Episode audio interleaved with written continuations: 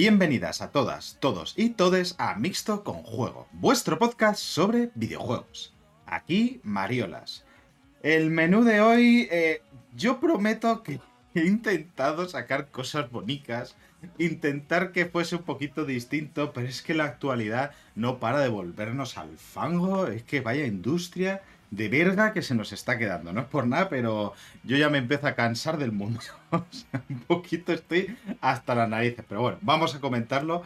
Y mi única razón realmente ya para levantarme por las mañanas y para venir a hablar de, de esto es la gente que tengo a mi alrededor, gente muy bonita, gente que me acompaña aquí para comentar estas novedades, como por ejemplo Raulín, que es la razón que por la cual nos estáis escuchando. ¿Qué tal, Raúl? Muy ¿Cómo buenas, estás? Muy bien, la verdad. Eh, ¿Qué has muy, estado jugando? muy viciado al Halo Infinite, muy viciado. No, no me extraña. Es decir, llevo muchísimas horas jugadas y eso que este fin de semana no prácticamente ni he podido tocar el ordenador, pero joder, estoy enganchadísimo. ¿eh? Bueno, que ahora mismo eh, nosotros grabamos con cámara y la cosa es que eh, ahora mismo la cámara de Raúl no sabe si es su... O sea, es mitad ver a Raúl sonreír y mitad ver eh, los ritos de limpieza de su gato. O sea, No, no, es 100%, súper bonito. 100%, Primer plano. 100% mirar al gato. O sea, yo no, yo no estoy imitando a ninguno, yo solo estoy mirando al gato. que creo que igual se convierte en comentar lo que hace el gato este podcast, pero bueno, antes de que esto pasa, eh, quien también está aquí con nosotros es Pelusa. ¿Qué tal? ¿Cómo estamos? Muy bien. ¿Qué se está jugando estos días? Pues eh, no he tenido mucho tiempo. He vuelto al LOL. eh, lo Mm. siento muchísimo. Pero en mi defensa diré que lo juego con un amigo mío mm, con el que cantamos Chayanne mientras jugamos. Y. Pero, pero, o sea, dos Sí. cosas. Primero, ¿por qué has vuelto? Y segundo, ¿por qué no me avisas? No. Mira, nunca me fui. lo, que pasa, lo que pasa es que me doy mis descansitos y que ahora el amigo este ha tenido unos días libres y es con el que juego. Es como, es como bajarse al parque. O sea, este tipo de juegos yo los uso como eh, si vinieran y te pitasen, oye, te bajas un ratito aquí al parque y Ah, claro, cuando Claro, te claro. al telefonillo, sí, sí. Eso es, entonces nos metemos en el LOL como una excusa para charlar, eh, contarnos los salseos mm, del tiempo que llevamos sin hablar y toda la pesca. Y Entonces, cantar Chayanne, ¿no? Eso y cantar eso no- Chayanne y todas las canciones del verano del 2000 para abajo. Entonces, eh, eso es lo que ha pasado, Me básicamente. parece, me parece maravilloso, el mejor plan. O sea, yo no he jugado nunca al LOL, pero ahora mismo ya me están entrando ganas No, no sí. lo- bueno, a idea ver, del si LOL más venir No lo a hagas, cantar, Mariela, no si os queréis venir a cantar, estáis invitados. sí. Hombre, yo, yo, yo a cantar voy, o sea, igual no juego una verga, a ver, pero ca- cantar yo canto. Ay, eh, con- quien también está aquí con nosotros es Kerk. ¿Qué tal, Kerk? ¿Cómo andas? Hola. Que nos está, está enseñando a su sobri hace poquito más majo. Sí, El se ha despertado pobre. de la siesta, así que ahora ya puedo gritar y enfadarme con el capitalismo sin riesgo a despertarle, que es eh, lo único que puede aplacar mi ira eh, contra las empresas, básicamente. ¿Y a qué se ha estado jugando esta semanita? Pues me he puesto gamer, me he puesto un poco gamer, historia de los videojuegos, y me he puesto a jugar a, a, a Melahalo. A Melahalo ricamente, eh, que también se conoce como Halo Reach. Estamos a, a lo güey preparando, ¿no? El este. Es que por un momento el me la jalo de... Yo no me suena, ¿eh? O sea, me costó un La pena que sean podcast es que no, no he visto las caras de terror de, de Marielas como diciendo, ¿pero qué dice este puto loco ahora mismo? Y el silencio sí lo vais a escuchar, el silencio incómodo, pero Sí, sí. caras. Escuchar el silencio, lo que mejor sí, verdad. Ay. Ay, pues, joder, pues bonito con el que empezar, porque, hostia, es que el Rich, qué guapardo es.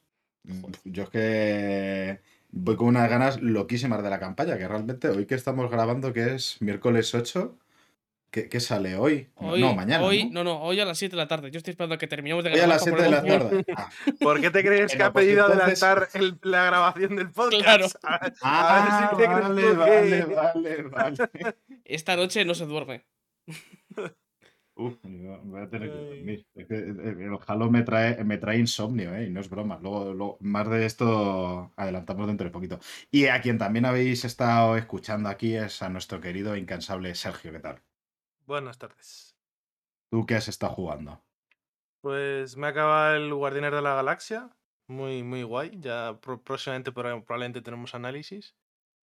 Y bueno, un poquito el Tales of Arise y el Reckoning, que los tengo ahí a medias. Poquito de todo.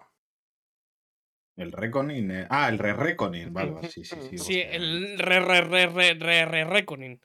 Sí. Sí, cada, cada, cada vez que lo arrancas el juego, Te le pone añaden R. un re. Ay. Eh, yo solo digo que está mal burlarse de los tartamudos. ¿eh? O sea, esto Miguel Maldonado lo ve. Pero no está mal burlarse de los juegos de mierda.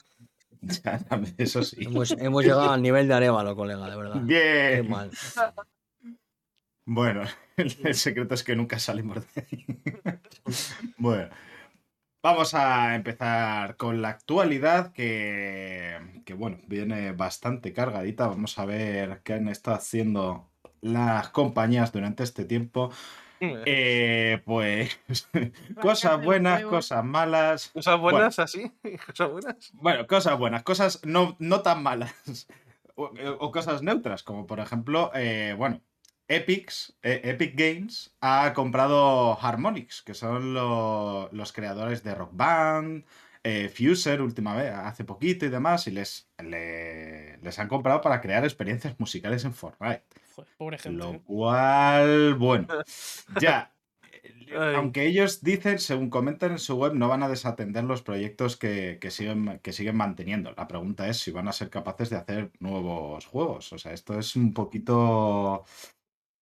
Mm, un, poquito complicado ver. O sea, yo realmente tampoco soy tan fan de los juegos estos musicales que hacía Harmonix, pero sé que son muy buenos, que tienen muy buena fama y que, vamos, que, que hay muchísimos fans. Y que realmente su retiro dorado sea irse a hacer eh, conciertos o experiencias musicales en Fortnite de Ariana Grande, pues con todos los respetos, igual no, no es el final que les desearía, pero bueno.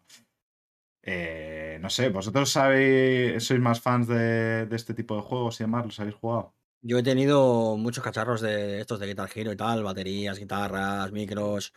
Y, y la verdad es que después de la muerte del género, prácticamente, porque, porque murió el género eh, bastante fuerte, pues la verdad es que yo que sé, podría ser peor, podría ser directamente desaparecer.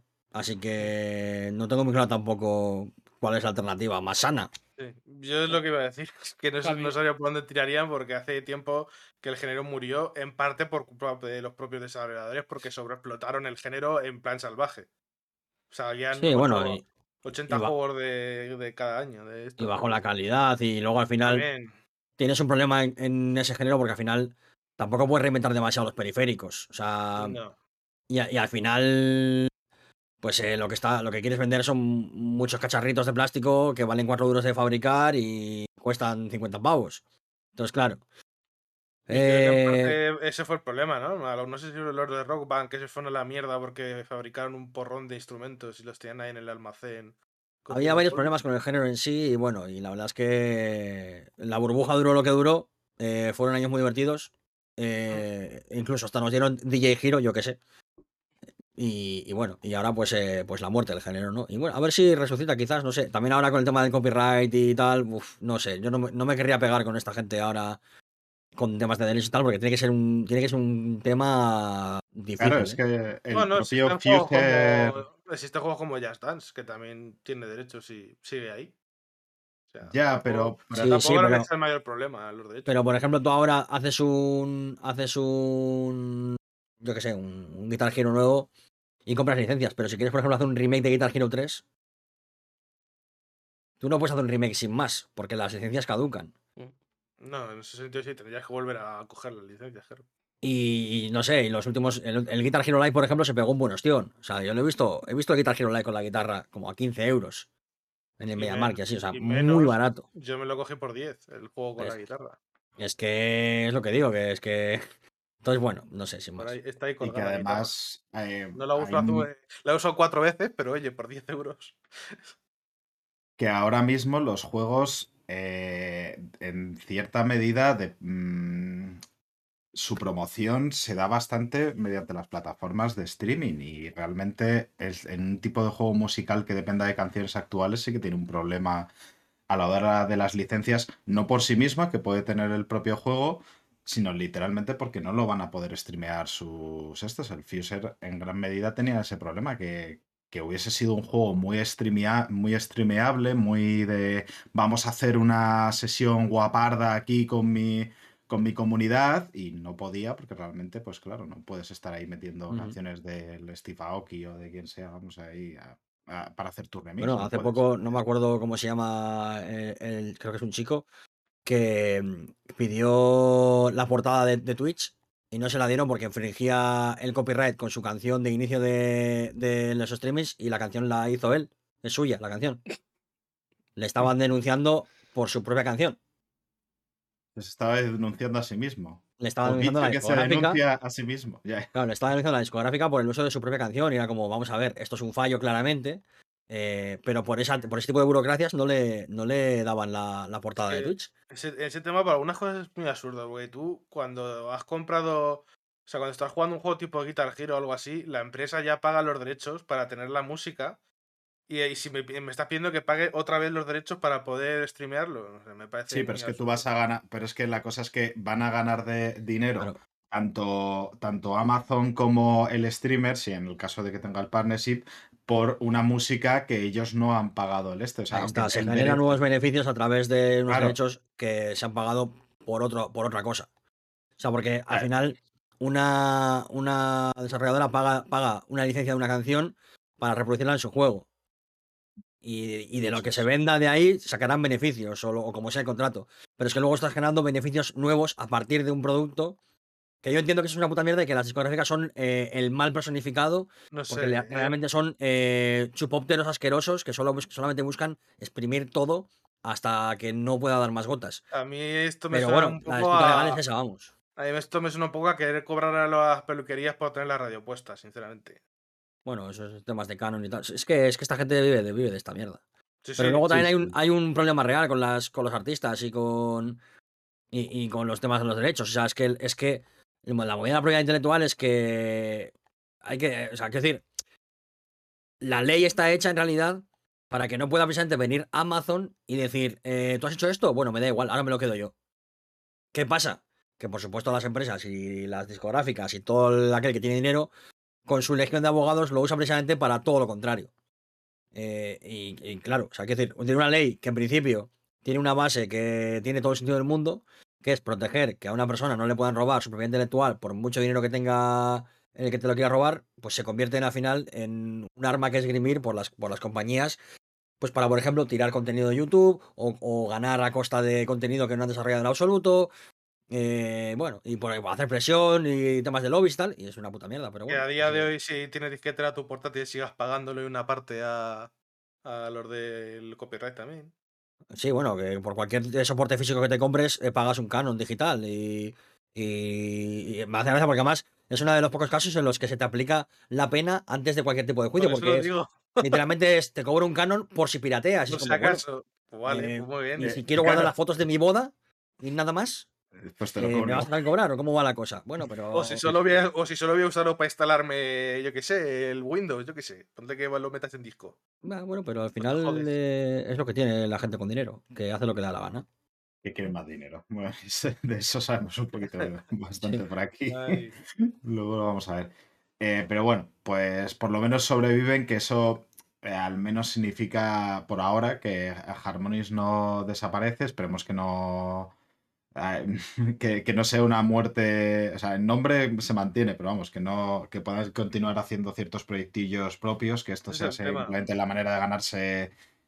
ganarse el pan y demás, porque Es verdad que los juegos de ritmo y demás, pues viven, eh, se han vuelto muy de nicho, o sea, después de ese boom y demás, pero bueno, luego tienes eh, resurgires como por ejemplo el de Beat Saber, que vale que tiene el rollo de que es de VR y todo lo que tú quieras, pero pegó muy fuerte y lo Sí, que se sí, le eh. considera un juegazo increíble. El Hero en sí tampoco está muerto porque eh, Clone Hero es un, vamos, es un es Guitar Hero, pero en ordenador y gratuito y demás. Sí, pero, y tiene muchísima pero comunidad. cuando, Pero claro, pero- ah, fuera de ahí, claro, cuando digo que es género, el género está muerto, me refiero comercialmente. claro, sí, sí, Evidentemente, comercialmente hay gente que sigue jugando hoy en día Metal Gear Solid 1 y comercialmente Metal Gear Solid 1 no vende nada más que copias de segunda mano Ah, de, sí, de sí. alto valor. Sí, fans hay de todo. El Claro. otro día había una noticia que un grupo de fans habían vuelto a abrir servidores del PlayStation Home.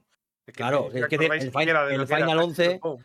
El Final 11 Online tiene servidores pirata que, que tienen su comunidad y sigue jugando gente. Claro que sí, Claro. pero comercialmente está muerto. Mm. Eh, cuando me refiero a que está, el género está muerto, me refiero a que no hay juegos nuevos apenas que sigan esa estela de los de los Rock Band y los Guitar Hero. Cuando Sí. en una época tuvimos un montón, una Sí, sobresaturación, Sí, que ayudó, de hecho, precisamente a la- a la muerte de cuatro género. todos los años, sí. claro, Porque te juegos sacaban musicales, el Guitar Hero ABBA, el Guitar Hero Green Day, el Guitar Hero no sé qué. juegos de musicales sigue habiendo y, y- y habrá toda la vida juegos musicales, porque la música es muy divertida y es muy, muy fácil de gamificar. Sí, Pero, ahora tienes pero esa tipo estela está, está muerta comercialmente, de momento. Miku y cosas así van a seguir habiendo. y, eh, también cuando salió este del, del tambor de Nintendo, sí, El de Taiko, bueno, el, el Taiko no es que haya salido ahora tampoco, es decir. Sí, lleva mucho tiempo y los juegos de Miku ahí en Japón lo petan bastante, pero bueno, Mm. que es se ha quedado como, mm, yo creo que siendo generosos como un juego de, como juegos de nicho, o sea que tienen Sí, ya, sí, claramente. Pero bueno, que, que está bien que sobreviven, pero bueno. Sí, habrá que ver por qué Em, tira. Si pasa como con Rare y se quedan para hacer cosillas ahí un random para Epic o si les dejan algo de, de espacio para seguir haciendo cosillas, ¿no? Ya lo veremos. Supongo de lo bien que lo haga, pero bueno.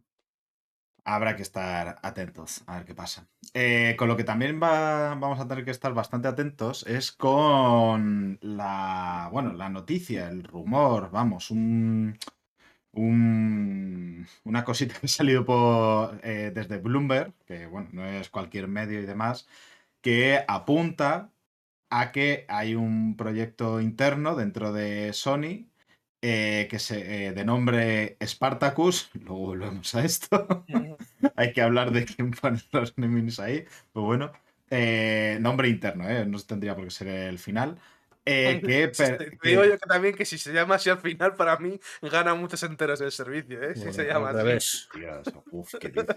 Al revés. Madre, la- madre la Yo, madre No. a favor de, nombre, de nombres de ese tipo, como la Sí, Xbox sí, Anaconda. sí. Es decir, Sí, a favor. chaval. Por Dios, de verdad.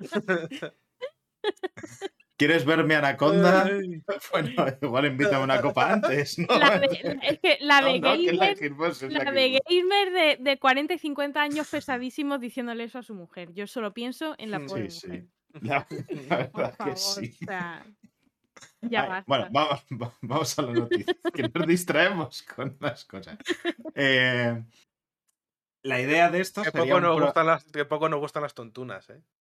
Sí, la verdad. que No, no- no- no nos falta comer sardinas para beber agua, ¿eh? O sea, esto- Em, la cosa es que este servicio eh, es un intento para intentar competir, comillas aquí grandes, que ahora hablaremos un poco sobre ellos, con el Game Pass de, de Xbox. Yo estoy muy En enfadado el- con esto. Eh, bueno, ¡Qué sorpresa! Que La cual- idea cualquier, sería- cualquier noticia que se da sobre cualquier tema, yo estoy enfadado con esto. Eh, eh, acaba, acaba la noticia y digo por qué estoy enfadado. Estábamos hablando ha- hace unos cuantos podcasts del hombre de las puñetas de Nintendo y demás, pero Eh, pero nada querido de- las enfadado. puñetas de Misto, sí, sí, sí. Yo, lo sé, yo sé que he, he adoptado este rol y ya no salgo de aquí, me voy a encasillar, pero es que la verdad es que yo enfadado, no voy a engañar a nadie. Ay, bueno. Eh, la idea sería juntar lo que son los servicios de PlayStation Plus y PlayStation Now, añadiendo la capacidad para jugar también eh, eh, juegos de PlayStation 3, 2, PlayStation 1 y PSP. La idea sería un servicio con tres tiers, con tres niveles. El primero, que sería el más barato, sería el, PlayStation Plus, sin más. El segundo eh, daría acceso a la biblioteca de juegos de PlayStation 4 y 5, un poquito más o menos como sumarle el Now ahora mismo. Y ya el tercero, el más caro de todos, pues sí que te añadiría todas estas consolas más antiguas, la 1, la 2, la PSP, la PlayStation 3. Eh, lo del nombre final, pues seguramente tenga que ver con PlayStation Plus, y por eso lo decía, que seguramente más que de Spartacus se acabe llamando PlayStation Plus, Plus, Plus, Plus, Plus y Plus, y más, y más Plus. PlayStation Plus más. PlayStation más Plus me gustaría bastante, la verdad. Anaconda. Anaconda. PlayStation La más Plus Anaconda Ultimate, me Ultimate encantaría. Anaconda. Me encantaría mucho que de pronto el naming fuese Todo PlayStation junto. Anaconda. Vosotros no os atrevisteis, nosotros sí. PlayStation más Plus Anaconda Super Extreme. Ay, bueno. Eh, y ahora Kirk nos va a delintar de por qué está enfadado. ¿Por qué está enfadado Kirk? Me gusta como sección. Sí. Bueno, la nueva, la nueva Sí. sección, ¿no? Pues ¿Por Se pasa que sería una sección, sería una sección muy larga. Tendríamos que hacer un podcast aparte, se llamase Los cabreos de Kerk o algo así. No, elegir un cabreo solo, en concreto, a, la Ah, sema- bueno, a- a cada dos semanas. Estoy, enfadado, estoy enfadado y esta vez eh, el golpecito va para los medios. eh, porque he visto titulado en muchísimos medios el Game Pass de, de PlayStation. Esto es un clickbait de manual. Es una tontería que además no ayuda a nada. Porque ni esto va a ser un Game Pass, ni Sony puede permitirse, como ha dicho varias veces, hacer un servicio como Game Pass en el que saque juegos AAA en los que se gasta una millonada del carajo en un servicio de, de- de pago mensual como hace Microsoft. ¿Quiere esto decir que va a ser mejor o va a ser peor? No tengo ni idea. No entro a valorar cómo va a ser el servicio porque hasta, hasta que vea los tiers y vea tal y lo que ofrecen y tal, seguramente vamos a salir perdiendo porque, es, porque el mundo es así. Pero lo que, yo, lo que yo quiero decir, lo que me enfada es que, joder, los medios crean opinión. Los medios especializados de videojuegos se supone que son eh, medios llenos de periodistas que aman el videojuego, que les interesa el tema, que saben lo que hay. Titular, el Game Pass de PlayStation no solamente es un titular de mierda, porque es un titular de mierda, sino que además es, un, es, puro, es puro clickbait y además es que no ayuda, porque esto es empezar a enfrentar a la gente. Sí. Los medios a veces tienen una responsabilidad que deberían tener en cuenta. Y titular esto, el Game Pass de PlayStation, es que me parece una mierda absoluta. Y lo he visto en muchos medios. No voy a dar ningún nombre en concreto ni nada. Pero he traído aquí un pergamino y lo voy a poner. Pero te- no voy a dar ningún nombre, perdón, pero direcciones de casa voy a dar todas. No. Eh, Pero sí. Pero creo, creo que se puede subir un poquito más el nivel, que, que, se- pueden hacer noticias interesantes sin necesidad de llamarla el Game Pass de Sony. Y esto es un ejemplo, no, porque igual me viene alguno que, ah, es que eres un Sonyer. No, no, es un ejemplo eh, reciente de cosas que pasan todos los días en medios de especializados de videojuegos, Mm. en la prensa en general y, y en este ámbito en concreto porque nos, es el que nos toca aquí a nosotros. Ya está bien esta mierda de titulares, tío. O sea, como que el Game Pass. O sea, que es que la gente se va a engañar además. Porque va a pensar, de puta madre, me pillo el Game Pass de PlayStation y a mí el God of War me viene de salida. No te va a llegar de salida el God of War. No, vas- te va a llegar. No te va a llegar. No engañéis a la gente. No. Que seguramente es una cuestión de que estos medios viven, viven de los clics y tienen que buscar la manera de aumentar esos Mm. clics. Pero creo que también hay que tener un po- un poquito de responsabilidad y un poquito de, de mesura y decir, quizás este no es el mejor titular que podemos sacar, ¿no? Mm. Eh, no sé. Y que Que, también es que un no, poco... que no es el fin del mundo, no es, no es el marca de Inda, que tenía unos titulares que te querías morir del asco, que decías, madre mía. Pero coño, Bueno, cuando de- solo con ver a Linda ya da ganas de morirse la Sí, pero claro, no pero es un como po- Inda, poquito vamos, de- es- un Yo entiendo de que es su manera de, de intentar explicarlo fácil y sencillo a la gente, pero al final está Pero es que creando no más confusión de la. Porque es lo que dice que estás creando más confusión que otra cosa. Porque luego no es del todo cierto. O sea, tiene. Es la No, es que no lo es más- cierto, es literal. la o sea, aproximación, la aproximación, lo más cerca que puede estar Sony del Game Pass. Bueno, es, puedes, Pero tú, a ver, puedes tú puedes ponerlo con decir- esas Es un palabras. pero ya- servicio, es un servicio es que pretende competir, es un servicio que pretende competir con Xbox Game Pass, que es como yo he, he Mm. anunciado Claro. el titular porque creo que es el más acertado, porque no es el Game Pass de Sony, No, es un no, servicio que intenta hacer eso porque ha visto que tiene el este, pero no va a ser un Game Pass, no va a ser un Netflix de los videojuegos per se, porque no puede competir a eso, no puede ir a eso. Entonces, eh, es, eh, sí, yo, yo estoy bastante con Kirk de que además es un poco hambre para, o sea, pan para hoy, hambre para mañana, porque si, si tú, le, si tú eres un... No, para ellos no. Porque No, no, no, esto te no, me genera. refiero- espera, espera, Sergio, un segundo. Vale, vale. O sea, quiero decir para los medios. Porque la cosa es que tú cuando das un titular de esta manera, por mucho clickbait que tú veas, cuando la peña vaya, pague y vea que no es cierto, va a intentar culpar a alguien y va a decir, pues Sony lo ha giñado, tal, no sé qué, o los medios me han engañado. O sea, que te quiero decir, es un poquito también hundirse en, en este, en esta crisis del periodismo que se está viviendo en los últimos tiempos, que bueno, ese, ya es otro tema, tampoco quiero entrar mucho más a, a debatirlo en el este, pero creo que mm, en cierta manera ponerse a titularlo así es, bueno, mm, sí, creo que es, creo que es cavarte un poco, echar, eh, o sea, echar un poquito de tierra más para cavar más tu propia tumba, pero vamos. Es, no- es- no sé. es decir, que yo que tengo la sensación de que no, que a ellos en ningún momento les perjudica. Porque si la gente se cabrea por eso, con quien se va a cabrear es con Sony. Y esto y ellos lo único le- que les va a generar es más titulares. Primero hacen el titular de el Game Pass de Sony. Si la gente se cabrea, pues eh, tendrán otra noticia y así. Yo, yo lo que digo es que, o sea, puedes hablar de que esto es para competir con el Game Pass, porque parece evidente que es, que es la respuesta de Sony a un servicio de Microsoft que es la hostia de bueno y que está dando muchísimo rendimiento y, y está aumentando las suscripciones. eh, está claro que puedes hablar de eso. Pero empezar a hablar de el anti-Game Pass, el Game Pass de Sony, es como. ¿de verdad hace falta? Eh, o sea, no puedes dar el titular de Sony va a renovar su modelo de suscripciones. eh, ya está. O sea, que, que es igual de sencillo entender. Es igual de Sí. sencillo entender y no te hace la cobra para, para. es Que no hace falta, de verdad. Es que no hace falta. Eh, hay medios que por suerte hacen las cosas bien, ¿eh? Que no, no es tampoco aquí en. eh, o sea, no, no me voy a- no ni me quiero marcar un vaya mierda a los medios ni un no tal medios. Pero. Joder, yo sé. Pero tío, nosotros lo hacemos bien. No, a ver, porque es un trabajo muy jodido y, y a mí no me gustaría estar todo el día recibiendo hate como reciben mucha gente en los medios.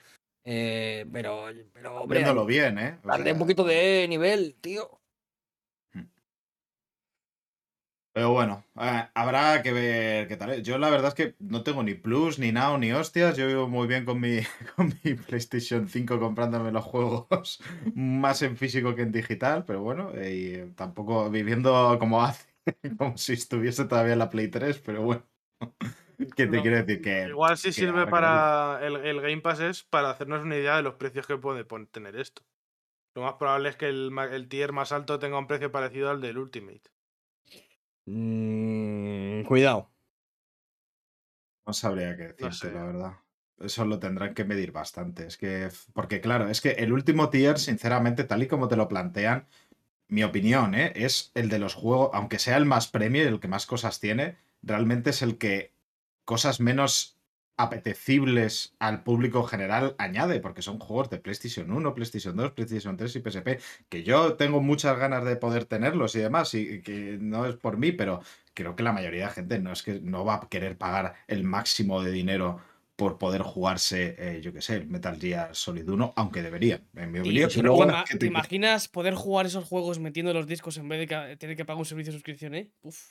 Pero Sí, si no, luego hostia, encima sí, lo, cojonudo es que se demuestra por los números que la retrocompatibilidad no está usada.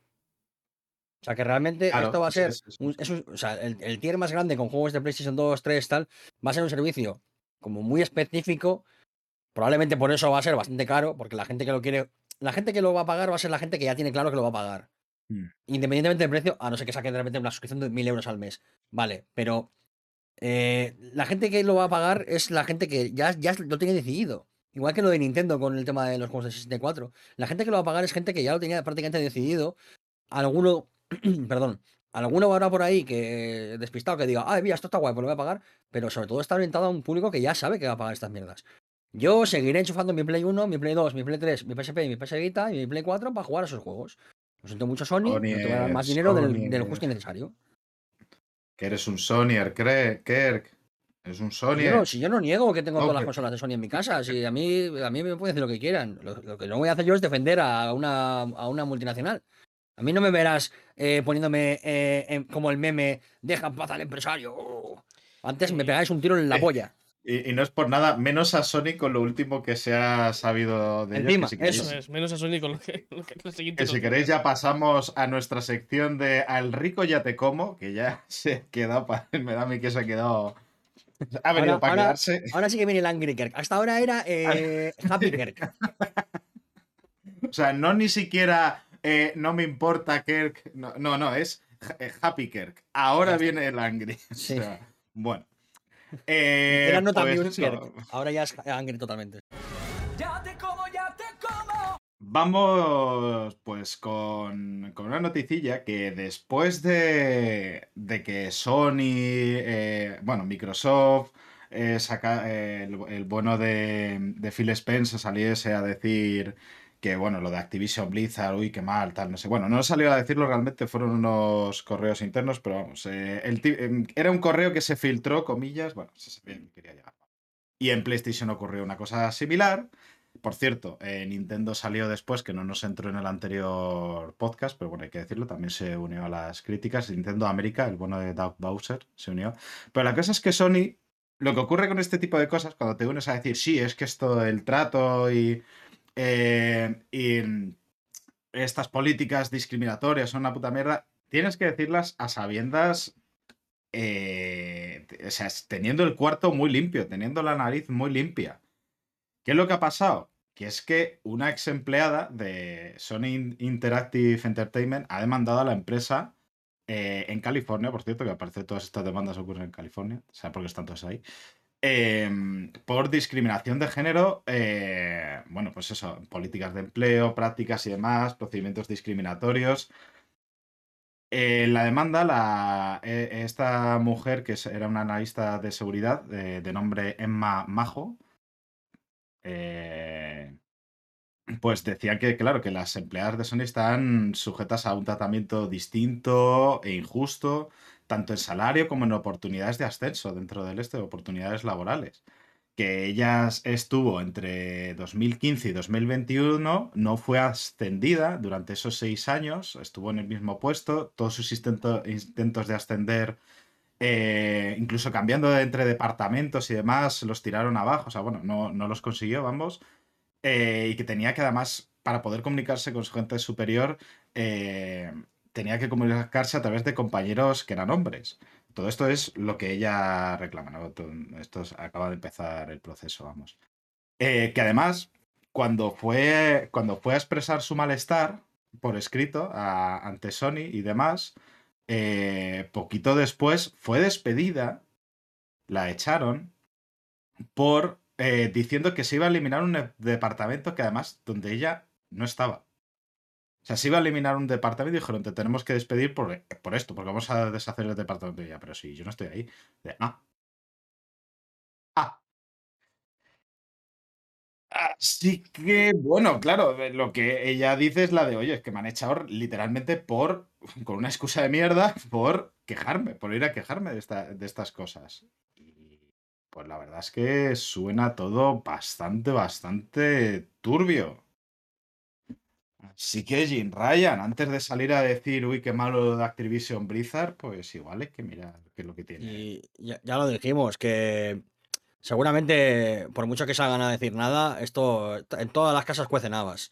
Que está bien que salgan porque es importante que haya una imagen de rechazo y de repudia, pero que esto, que de aquí esto no se libra a nadie, porque esto no es una cuestión de, de manzanas podridas en Activision Blizzard. Esto es una cuestión de un mal endémico inherente al sistema eh, en el que vivimos, que tiene mucho que ver con cómo se monta la familia, porque esto ya lo decía un señor que era un poquito rojo, que se llamaba Federico Engels, y esto no es nada, no es nada nuevo. Entonces, eh, está muy bien que Jim Ryan salga a decirlo, pero evidentemente a barrer en casita que hay polvo. Sí, sí, es que es, mm, bueno, si queréis metemos ya la otra no- noticia también bastante, esta sí que es turbia, la, la turbia otra bastante de más turbia y fu, ahora eso es todo con bastantes consecuencias a ver dónde acaba, ¿eh? porque madre mía, esta noticia que viene ahora. Bueno, a ver, para el señor, vamos, que Sony ha despedido a un directivo de PlayStation que fue denunciado en un vídeo de cazador de pedófilos, que es eh, un grupo que se llama People vs. Preds, que hacen este, em, se ponen en contacto a través de Grinder y demás, haciéndose pasar por, niños de 15 años y luego cuando quedan con esta gente, además eh, especificándolo, pues quedan con las personas, les graban y demás para poder denunciarlo. Eh, y este, y entonces, en una de estas, eh, habían quedado con, con el vicepresidente senior de ingeniería de PlayStation, ahora ex vicepresidente, que se llama eh, George Cacioppo, espero pronunciarlo bien, porque la verdad es que esto... Que además el hombre en el vídeo se le llama Jeff porque, bueno, usaba ese nombre y demás.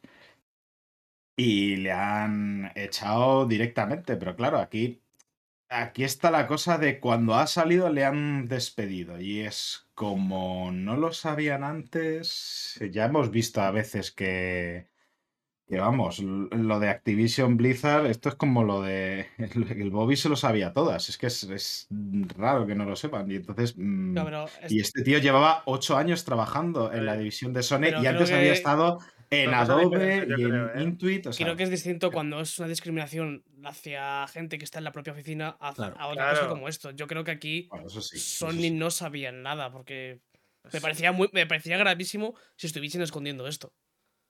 No, No no aparte, eso pues en. Estados Unidos, cuando tienes, eh, cuando tienes problemas de- de legales con temas de pedofilia y tal, tienes un registro y tienes que avisar eh, legalmente a, a las empresas que, que tienen este tipo de problemas y tal. Y a ver, yo entiendo la separación en el sentido de que lo que ha hecho este señor es eh, injustificable. eh, nadie, que nadie entienda mal. Especialmente con los niños, que- porque es reventar la infancia de personas que, que no son maduras, que, que es que es que es aprovecharse de lo más inocente posible. Es terrible. Pero, y esto pero aquí colocado me da, da como cosita. Eh, yo entiendo que la manera de proceder de Sony es la correcta en el sentido de que sale esto a la luz. Hablará con este señor. Este señor, imagino que irá a juicio ahora porque ah, otra cosa que decir. El tema de los vigilantes estos, eh, también, cuidado, telita, ¿eh? Eh, pero bueno, imagino que este señor habrá hablado con los jefes, habrá dicho, me han pillado con esto, yo iré a juicio. Y Sony ha dicho, aquí se acaba la relación laboral. A tú eres un señor que aparte de hacer estas cosas que son ilegales, dañas la imagen de la empresa, a tu puta casa. Eh, no creo que haya otro proceder más que ese. Quiero decir, lo otro es una movida eh, más, no más peligrosa, pero sí que es más, no sé cómo decirlo, no sé si complicada o... Porque al final es el entorno laboral, cosas que se pueden entender como normales que no lo son, em, cosas que van dentro del funcionamiento de una empresa. Y esto es algo como, digamos, ajeno en el sentido, porque que yo sepa, en Sony no trabajan niños. eh, no es como Zara, por ejemplo, donde sí trabajan eh, niñas bangladesas cosiendo. Eh, hola, Mancio, un- eh, patrocínanos. Entonces, entiendo que ahí el, el proceder de Sony es el correcto. Es decir, este- se ha descubierto que este señor es un, es un pedófilo asqueroso hijo de una hiena. Pues, ah, pues despedido. Ya está. ¿No?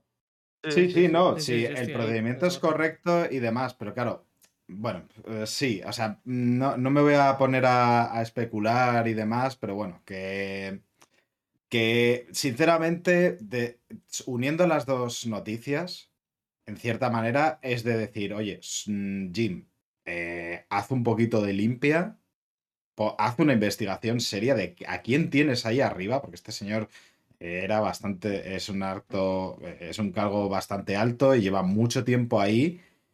Y visto Pero lo visto lo que está pasando con para- para Activision encontrar Blizzard, yo creo que todo el mundo debería de estar haciendo un poquito de eh, a ver qué está pasando. Bueno, ma- mm, deberían de para- haberlo hecho desde un principio, pero vamos. mm, Para encontrar este tipo de cosas tienes que investigar mucho y en unos niveles que igual se saltan ciertas leyes sobre privacidad. Porque este señor estas cosas no creo que las tuviera en el ordenador del trabajo. Hombre, muy cuidadoso no parece Sí, sí, a, no. a tenor de, Claro. De mandar Es su que- foto, eh, eh, mandar a un niño de 15 años a su casa, creo que eran 15 o 14. sí, Es decir, sí, muy cuidadoso no pero- parece. Pero yo es entiendo. ahí está la cosa. Pero yo entiendo que al final es, es lo que decía, o sea, que, que Sony no tiene por qué saber nada de lo que el señor hace a las Claro. 10 de la noche en su casa. Y si este señor no tiene ningún informe de recursos humanos porque eh, mm, le gustan los niños y no las mujeres, en este caso, eh, pues, eh, pues, pues Sony, claro, ¿por qué va a saber nada? Es que ahí está la cosa. O sea, si, Sony, si se descubre que Sony tiene la más ligera sospecha de que pueda haber eh, un caso de pedofilia con este señor y no ha hecho nada, sí que es muy grave sí que es muy grave. Pero quiero decir, eh, en ese sentido, lo que tiene que Sony que vigilar es lo que pasa en sus estudios y en sus oficinas. Claro. Pues no- no- lo que no le, puedo- no le podemos responsabilizar a Sony de que lo, de lo que haga un señor fuera de las oficinas eh, porque es un puto pedófilo de mierda y un asqueroso. Claro. Y Creo. os digo, os digo una cosa, o sea, esto de que nos esté chocando tanto que, que a gente mayor le guste adolescentes y demás, yo creo que esto se está poniendo el grito en el cielo desde hace bastante, bastante poco, bastante poco, Entonces, eh, eh, en todos los ámbitos, eh, o sea, yo mm, he estado muy metida en, en el mundo LGTB y, y todo el rollo. Y, mm, y no sé, no sé cómo decir esto sin sonar eh, totalmente gilipollas. A ver. Mm. Eh, es como que eh, yo este tipo de conductas de señores muy mayores con adolescentes las he visto muchísimo.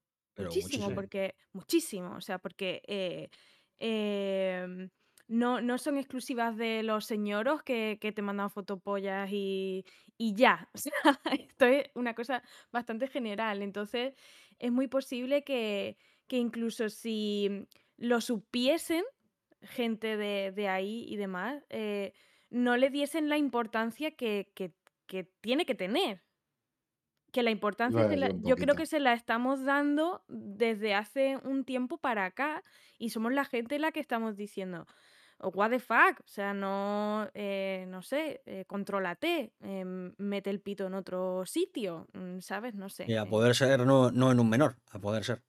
Pero de todas claro, maneras, pero, es decir, pero es- la, la pedofilia y la febofilia son cuestiones que, sociales que tienen mucho recorrido, aunque ahora tienen una presencia mucho más mayor, eh, Claro, sobre todo a eso. partir de casos, por ejemplo, de la iglesia y tal, y es un tema muy serio y muy jodido. Y, y tiene que haber muchos factores y muchas cosas, y, es- y es, es complicado. O sea, quiero decir, en ese sentido creo que es más complicado para una empresa, por ejemplo, eh, y repito, no estoy defendiéndola, pero creo que es más complicado para una empresa eh, em, controlar que un señor sea un pedófilo eh, en su casa a controlar que el jefe de departamento le toque el culo a una de las programadoras. Lo que pasa en el trabajo, sí, sí. Claro. O sea, creo que ahí sí se le puede pedir responsabilidad a, a Sony cuando una mujer dice, no, es que yo he pedido un aumento, no me lo han dado porque soy mujer, no, es que mi jefe me acosa porque es un puto guarro, eh, no, es que en mi puesto de trabajo, cuando yo hago un comentario, los demás compañeros que son tíos todos se ríen como diciendo que vas a ver esta, y ahí se le puede pedir responsabilidad y se le debe pedir responsabilidad,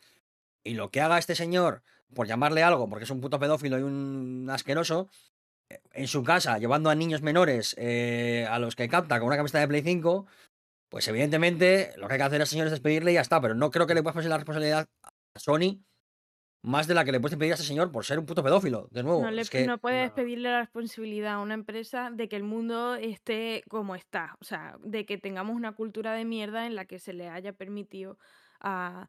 a, mm, parte de culpa las empresas tienen, pero no es, no es el punto que estamos ahora. No, claro, claro, no. O sea, si a ti te dicen que tú con 60 años y teniendo dinero mm, puedes eh, mm, pagarle eh, a, muchachos para que se acuesten contigo y que no hay ningún problema y es una eh, cosa súper extendida y ahora encima además tienes aplicaciones en las que puedes hacer estas cosas gratis y hay como una cultura que eso te lo permite, tú no puedes pedirle responsabilidad a una empresa de, hoy tienes aquí...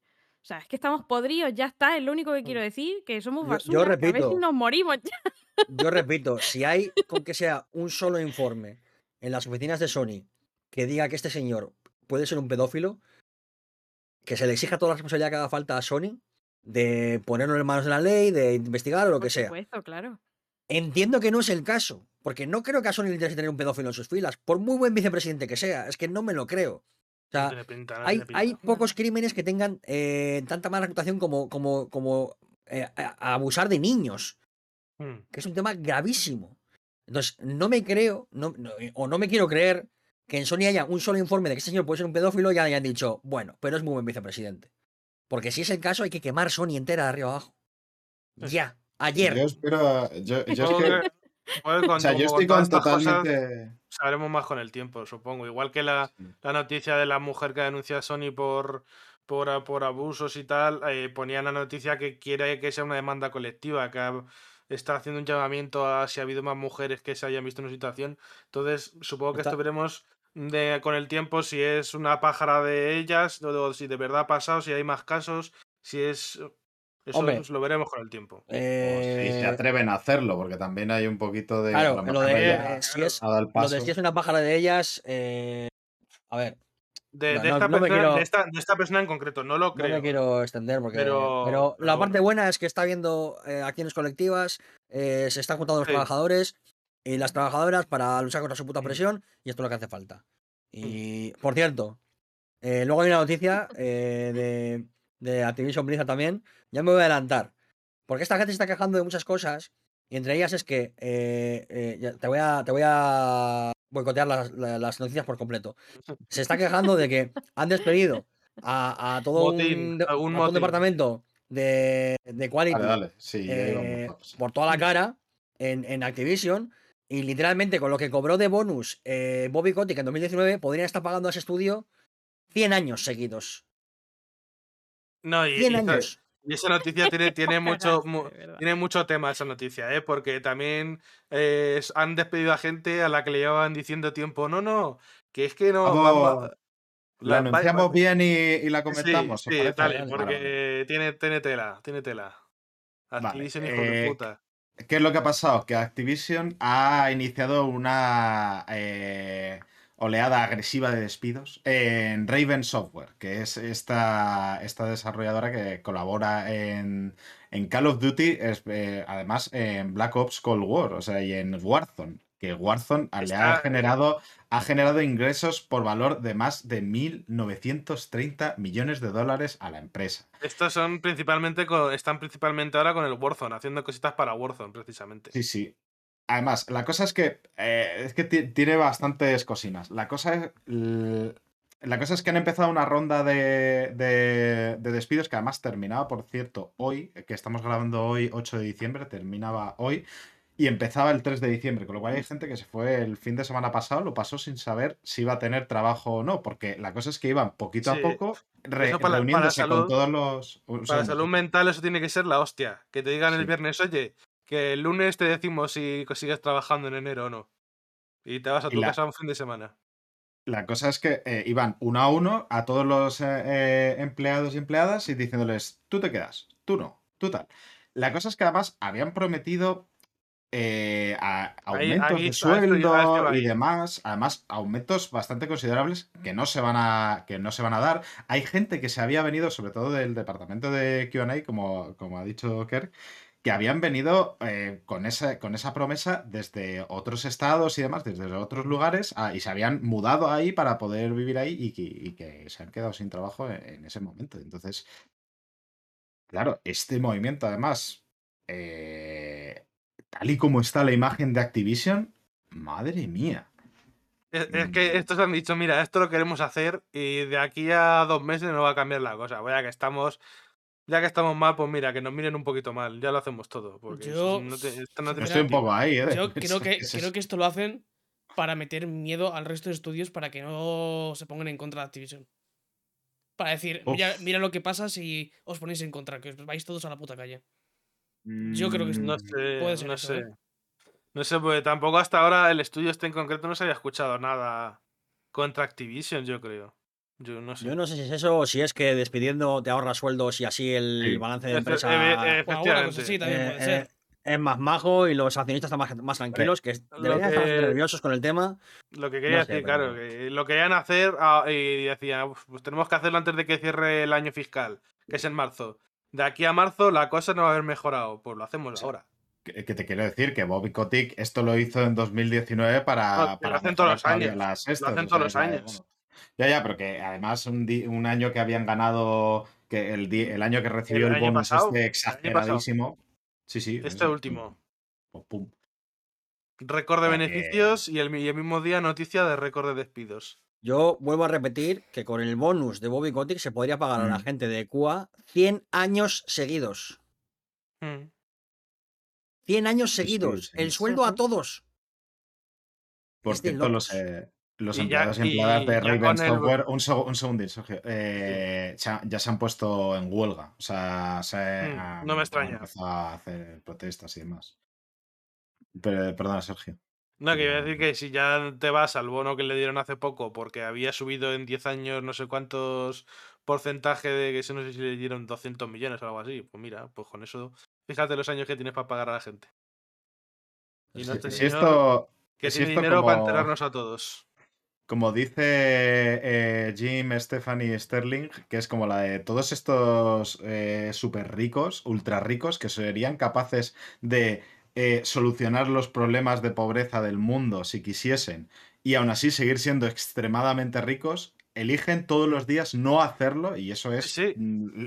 el gra- eh, o sea, De hecho, esa es la gran puñalada que le dan a la humanidad realmente. O sea, es No, como... Os, os enteraste de la noticia del Elon Musk, ¿no? Que lo dijo. Dijo, le dijo al, no sé si fue a uno de la ONU o tal, yo te doy 100 mil millones para solucionar el hambre en el mundo con la condición de que me expliques cómo vas a invertir el dinero, en qué lo vas a usar. Y luego pone en la adenda, este dinero supone el 2% de su riqueza. Claro, es que... Es que qué O sea, asco, de verdad. o De verdad, sea, eres no, incapaz de renunciar al está. 2% de tu dinero para solucionar esto y te pones como excusa, no, pero me lo explicas cómo lo gastas. Estoy acariciando Hazlo a Lola. tú, desgraciado, Ni, es que siquiera eso, ni, ni siquiera eso. mm, O sea, la estoy Em. acariciando con mucha mala leche. Es que Ya, Mira, pues- la policía está mirando así para arriba en plan, ¿qué está pasando? ¿Qué está pasando? Yo les decía Yo, antes que me he comprado una mantita con terciopelo para acariciar ahí, porque yo soy alérgico a los gatos y no puedo tener y me da mucha yo solo voy a decir que yo había no una cosa en la que Nietzsche tenía razón, y esto me jode decirlo, pero es verdad, y es que me cago en la puta moneda cristiana y me cago especialmente en la caridad. Me cago muy fuerte en la caridad. Me parece la idea más perversa que existe, porque estos putos ricos hijos de la grandísima diputada se dedican a ser eh, caritativos para dar unas putas migajas y no solucionar nada mientras siguen acumulando un montón de bienes que no les hacen falta. Y hay gente que no puede ni comer ni vivir. Sois Por la una puta- banda de cabrones. Por la que la puta excusa, además de la eficiencia, que es lo que ha No, no. dicho Sergio, que es como la de, ay, pero explícamelo bien, ¿eh? Que quiero que saber cómo bien se gasta cada céntimo de este. Vete a tomar por culo, si no lo necesitas, no te hace ni puta Pero falta. aparte de lo Y- que y dice podrías Kerr, enterrar a, a riqueza, es que me cago. que la mayoría de esta gente, la caridad se la, us- la usa única y exclusivamente para ahorrarse impuestos. Eso es lo, pe- lo- impuestos y lo para mejor de la imagen. todo. Como el puto Amancio. Amancio, vamos a por ti. Hostia, esto va a No, denunciable, ¿eh? le- Tenemos, tenemos dos gatos y una manta. No, no, pero todo esto, pero todo esto lo dijo Nietzsche, que no has terminado la frase. Esto es verdad. Eh, fin de la cita, como decía. Nietzsche. A partir de ahora Nietzsche va a ser nuestro chavo, Claro, nuestro abogados cristianos a Nietzsche, eh, Amancio. a Nietzsche. Nietzsche, que, que Y- cabrón. y, cuando Nietzsche ya tenga una montaña de denuncias de la altura de Raúl, ahí ya cambiamos a Kant. Y así Bueno, le va a dar igual a Nietzsche, hasta al estar muerto. Sí, claro, la verdad es que. Bueno, pero Por por, suerte, yo qué sé, la verdad. por diversificar un poquito. La verdad que sí Como que- hacen los ricos, hay que diversificar Eh, las denuncias. La verdad que sí que por suerte, porque tremendo incel el cabrón. Que nombre, que donó máquinas para los hospitales para el cáncer. No, no digo Amancio, digo Nietzsche. Ah, bueno. bueno, es que como es otro capullo, Todos que haciendo lo mismo, ¿sabes? Vale, igual. Ser un, ser un cabrón te viene con lo de donar Bueno. eh, a los hospitales. Este es el momento de coger, después de esta noticia, de coger la cosa peludita que tengas al lado, perro, gato, manta en mi caso, y ponerte a acariciarla para intentar conseguir un poquito de cariñito, ¿eh? Eso es lo que estamos haciendo en la mitad del podcast. La mitad de, lo- de los miembros del podcast estamos ahora mismo acariciando algo peludito para intentar pasar esto. Bueno, A mí me, está, Eh, me está comiendo la oscuridad para compensar. Sí, la verdad es que a Sergio cada vez se le ve menos. Pero Sergio tiene su, su profunda barba ahí para, para mesárselo. Quien la tuviese. Em, bueno, vamos con un unas noticias un pelín mejor. mejor. Sí, un poquitín. Pues, eh, vamos a intentar ver un pelín de luz al final del túnel con esta Ahora se me ve mejor, ¿no? En cierta manera. A ver. Eh. Yo te veo un poco negativo, la verdad. Sergio Sí, es ¿no? un terrorista de, del este que se ha puesto ahora mismo en modo negativo y es una imagen que no se la desea a nadie, la verdad. Eh, estoy pode- yo diciendo podemos- que quiero pasar a pod- cosas bonitas y no. ¿Podríamos que esta- hacer que esta fuese la imagen del podcast? Es decir, para el Sí, la programa este. que sí. Venga, Voy a hacer un recorte. perfecto. Sí, porque al final. Evil, No, Evil Sergio be like. He intentado abrir la herramienta de recortes de Windows y he abierto Reaper. Porque Windows me ha decidido abrir lo que no quería.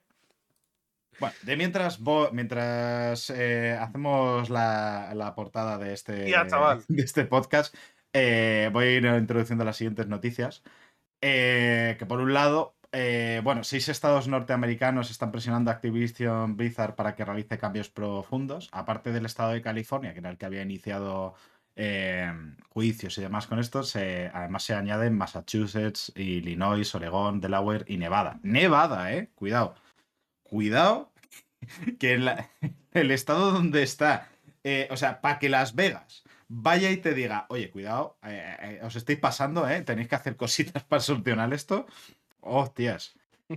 que, que bueno, que parece que se va extendiendo la cosita. Además, los están llevando los, los responsables del tesoro, que son los que suelen medir todo esto. O sea, todo esto en Ah, realidad. O sea, los piratas.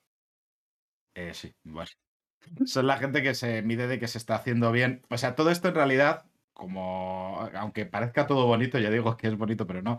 Es en parte porque el, eh, este, eh, estas. em, cara- eh, mm, ay, ¿cómo se llama? Ay.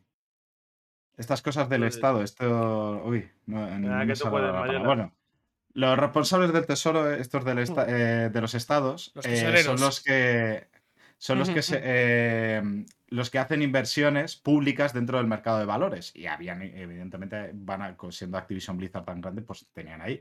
Entonces, la cosa es que estas inversiones eh, que están relacionadas con planes esta- eh, de pensiones estatales y demás, pues se están viendo perjudicadas por esta caída de Activision Blizzard. Y entonces, pues les han dicho, oye, nene, que esto nos está jodiendo. Mm, Que en realidad, bueno, pues son para las pensiones, pero vamos, que, que, que- que es por el dinero, vamos, no por otra cosa. No es por, no, es por decencia humana, es por dinero, pero bueno. Mejor que sea que que no sea, ¿no? Supongo yo que no. Y hablando de mejor que sea que que no sea, pues también vamos a hablar de el bueno de Geoff Keighley, que por cierto es eh, mañana, ¿no? Los Game Awards. eh, en los Ma- cuales... ¿Mañana de esta noche o mañana de la noche de mañana? La noche del jueves al viernes. Eh, Eso es. Sí, bueno, en realidad serían como dos días, pero sí. Mañana. Mañana por la noche. Eh, que no veremos a Activision Blizzard, no formará parte de los Game Awards en 2021, según Geoff Keighley, que después de la que le cayó tuvo que salir a decir, después de ah, unos mensajes muy tibios al respecto, Recogida de en cable. Twitter hubo una reco- bueno, recogida de cable y tampoco tanto. Yo he estado madurando, al principio me alegré bastante de que lo dijese, luego me lo he estado madurando y es como la de, eh, bueno, eh, sí, está bien que lo hagas, pero eh, realmente eh, no estás echando al directivo este de Activision, que sí está en el este, con lo cual, ¿cómo que no va a estar? Estar está. O sea, y es además, aparte de los premios, es decir, se van a llevar los premios, o sea, ¿dónde no está Activision? Que, O sea, mi pregunta es realmente, ¿dónde Está en no los, está? en, los, en los trailers, se refiere, yo creo. mira, esto, no esto lo dije por, eh, por el grupo de Telegram y lo vuelvo a decir. Ciudadanos, digo, bueno, yo quiero de Ciudadanos de los videojuegos. No tengo Sí, esta sí, sí. ideología, no te preocupes, aquí tengo otra. Efectivamente. Eso sí, Geoff Keighley es Es que así. además, es que además pegó una recogida de cable, el bastardo asqueroso de las, de las putas zapatillas. Porque lo primero que dijo cable. fue en plan, bueno, vamos a ver qué pasa. de que Dijo algo así como, yo no quiero saber, dijo algo yo no quiero saber veremos". nada. Y le dijeron, Geoff, bro, espabila. Y dijo, bueno, claro, sí. Mira, Geoff, si tienes que quitar a cada empresa que hace lo que hace Activision, te quedas sin anunciantes. Cabrón, hijo de la grandísima. Que eres un Este, cara dura. Ubisoft, Eres por un puto cierto. cara dura. En cuanto vio que caradura. PlayStation, Xbox y Nintendo, en cuanto vio que las tres eh, le dijeron, hablaron sobre el tema, dijo, bueno, vale, ahora ya puedo yo decirle algo. Como todos mis colegas lo han dicho, ahora yo también. Ya está. No, es que, bueno, fue después de eso. O sea, fue Por eso, por eso que- dijo la de bueno, es que tal, es que no sé qué. Le cayeron las hostias por, de- en Twitter y entonces es cuando reaccionó diciendo, además el Twitter lo tengo aquí, más allá de las nominaciones, eh, puedo confirmar que Activision Blizzard no será parte, eh, no to- tomará parte en los Game Awards de este año, que es, es lo que digo, a ver, Ni si están ni- las nominaciones. pone ni Activision, está ni el- Ubisoft, ni Riot, ni EA, ni ninguna, ni ninguna, ni ninguna. Y si te vas a las empresas anunciantes, pues ninguna tampoco. Es que no me jodas. y Es que, es que, es que, es que es el puto Albert Rivera, tío. Es el, es el Albert Rivera. Es que, es que Maxi tiene razón. Es el Albert Rivera de, la, de, de los, de los putos premios de mierda de los cojones, tío. Mm. De verdad. Te voy a ver borracho, Geo, porque no te aguanto. Se lo ha echado porque ha, porque ha ¿Cuánto cogido tracción en los medios, ya está. Uy, de verdad. Que respira, respira, que me tienes que aguantar un poco más. Es que, es que no, no paramos de quitarle años de vidas a. a- Es que menos mal que aquí la sanidad. Menos mal que aquí la sanidad va por la seguridad social, porque si no, que me, sé. me provocan unas úlceras. No nos echen la culpa a nosotros, digo yo que el capitalismo tendrá algo que ver. Para el próximo programa tenemos que traerle solo noticias bonitas a Kerko. Si yo quería, pero es que no me deja la actualidad. Es que Tiene- tiene que- que- El no Kerko la tiene- inventamos, no la inventamos. Tiene que ponerse una alarma en el reloj para que si supera unas determinadas pulsaciones, te tiene que dejar de hablar y re- y relajarse. La tengo, la tengo. Pues Piensa en Miyazaki jugando a Ico. A mí eso es lo que me lleva. Mira, una a- a noticia esa bonita. imagen- Eso es, Miyazaki cuando dijo, a mí lo que me hizo a, eh, dedicarme a ser director de videojuegos es jugar a Ico de Fumito Ueda. Si es que es. la gente buena sabe lo que hace. Y, y mi padre Miyazaki eh, sabe que mi abuelo Fumito Ueda, eso, eso es, eso es todo bonito. No esta banda, esta banda de, de- es que, ¡uh! No, no, no. Ico, eh, Mi- eh, Miyazaki jugando a Ico. O sea, es que eso es lo, eso es lo más bonito. Eso es todo lo que quiero en mi vida, no quiero nada más. La verdad es que sí. Miyazaki jugando a Ico diciendo Sugoi, Sugoi. Ya está, Eh, Madre mía, porque eh, si no, vamos con la siguiente noticia hablando. Vamos a hablar de, de Ubisoft. Es que me entra la risa.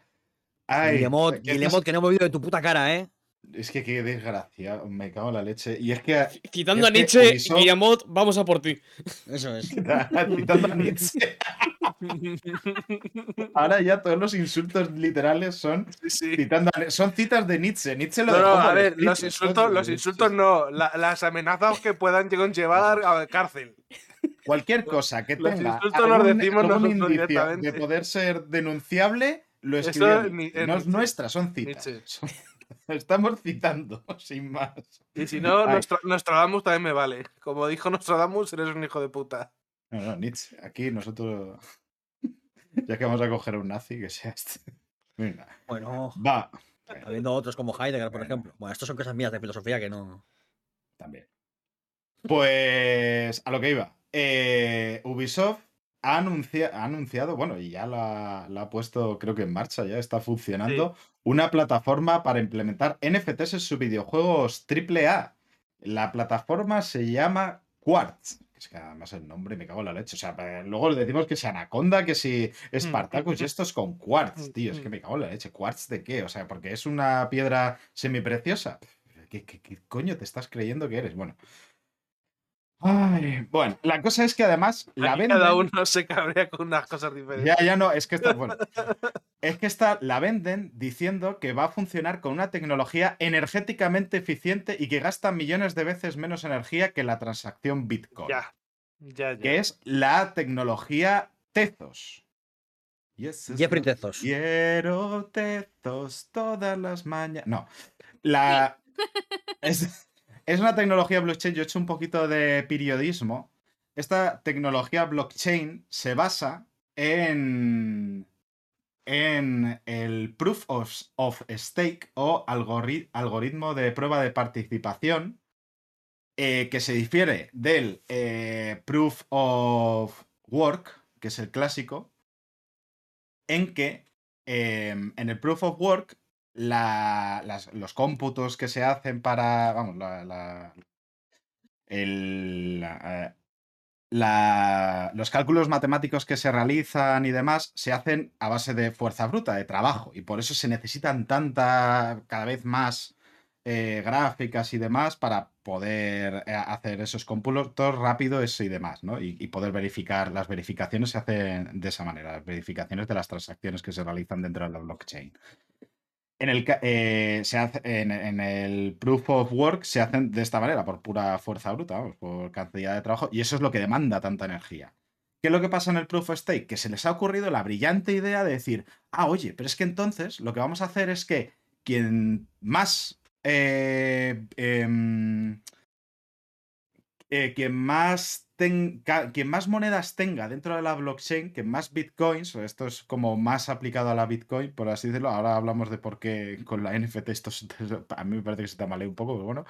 Eh, quien más bitcoin tenga, tenga más prioridad a la hora de hacerlo, ¿no? A, a la hora de verificarlo. Es como, quien más rico es, quien más dinero tiene dentro de la blockchain, se supone que va a tener más interés en que funcione bien. ¿Verdad? ¿Sí? ¿Confiamos en los ricos? ¿Confiamos en quien más tiene? ¿Os parece buena idea eso? No sé, es como, ¿pero qué?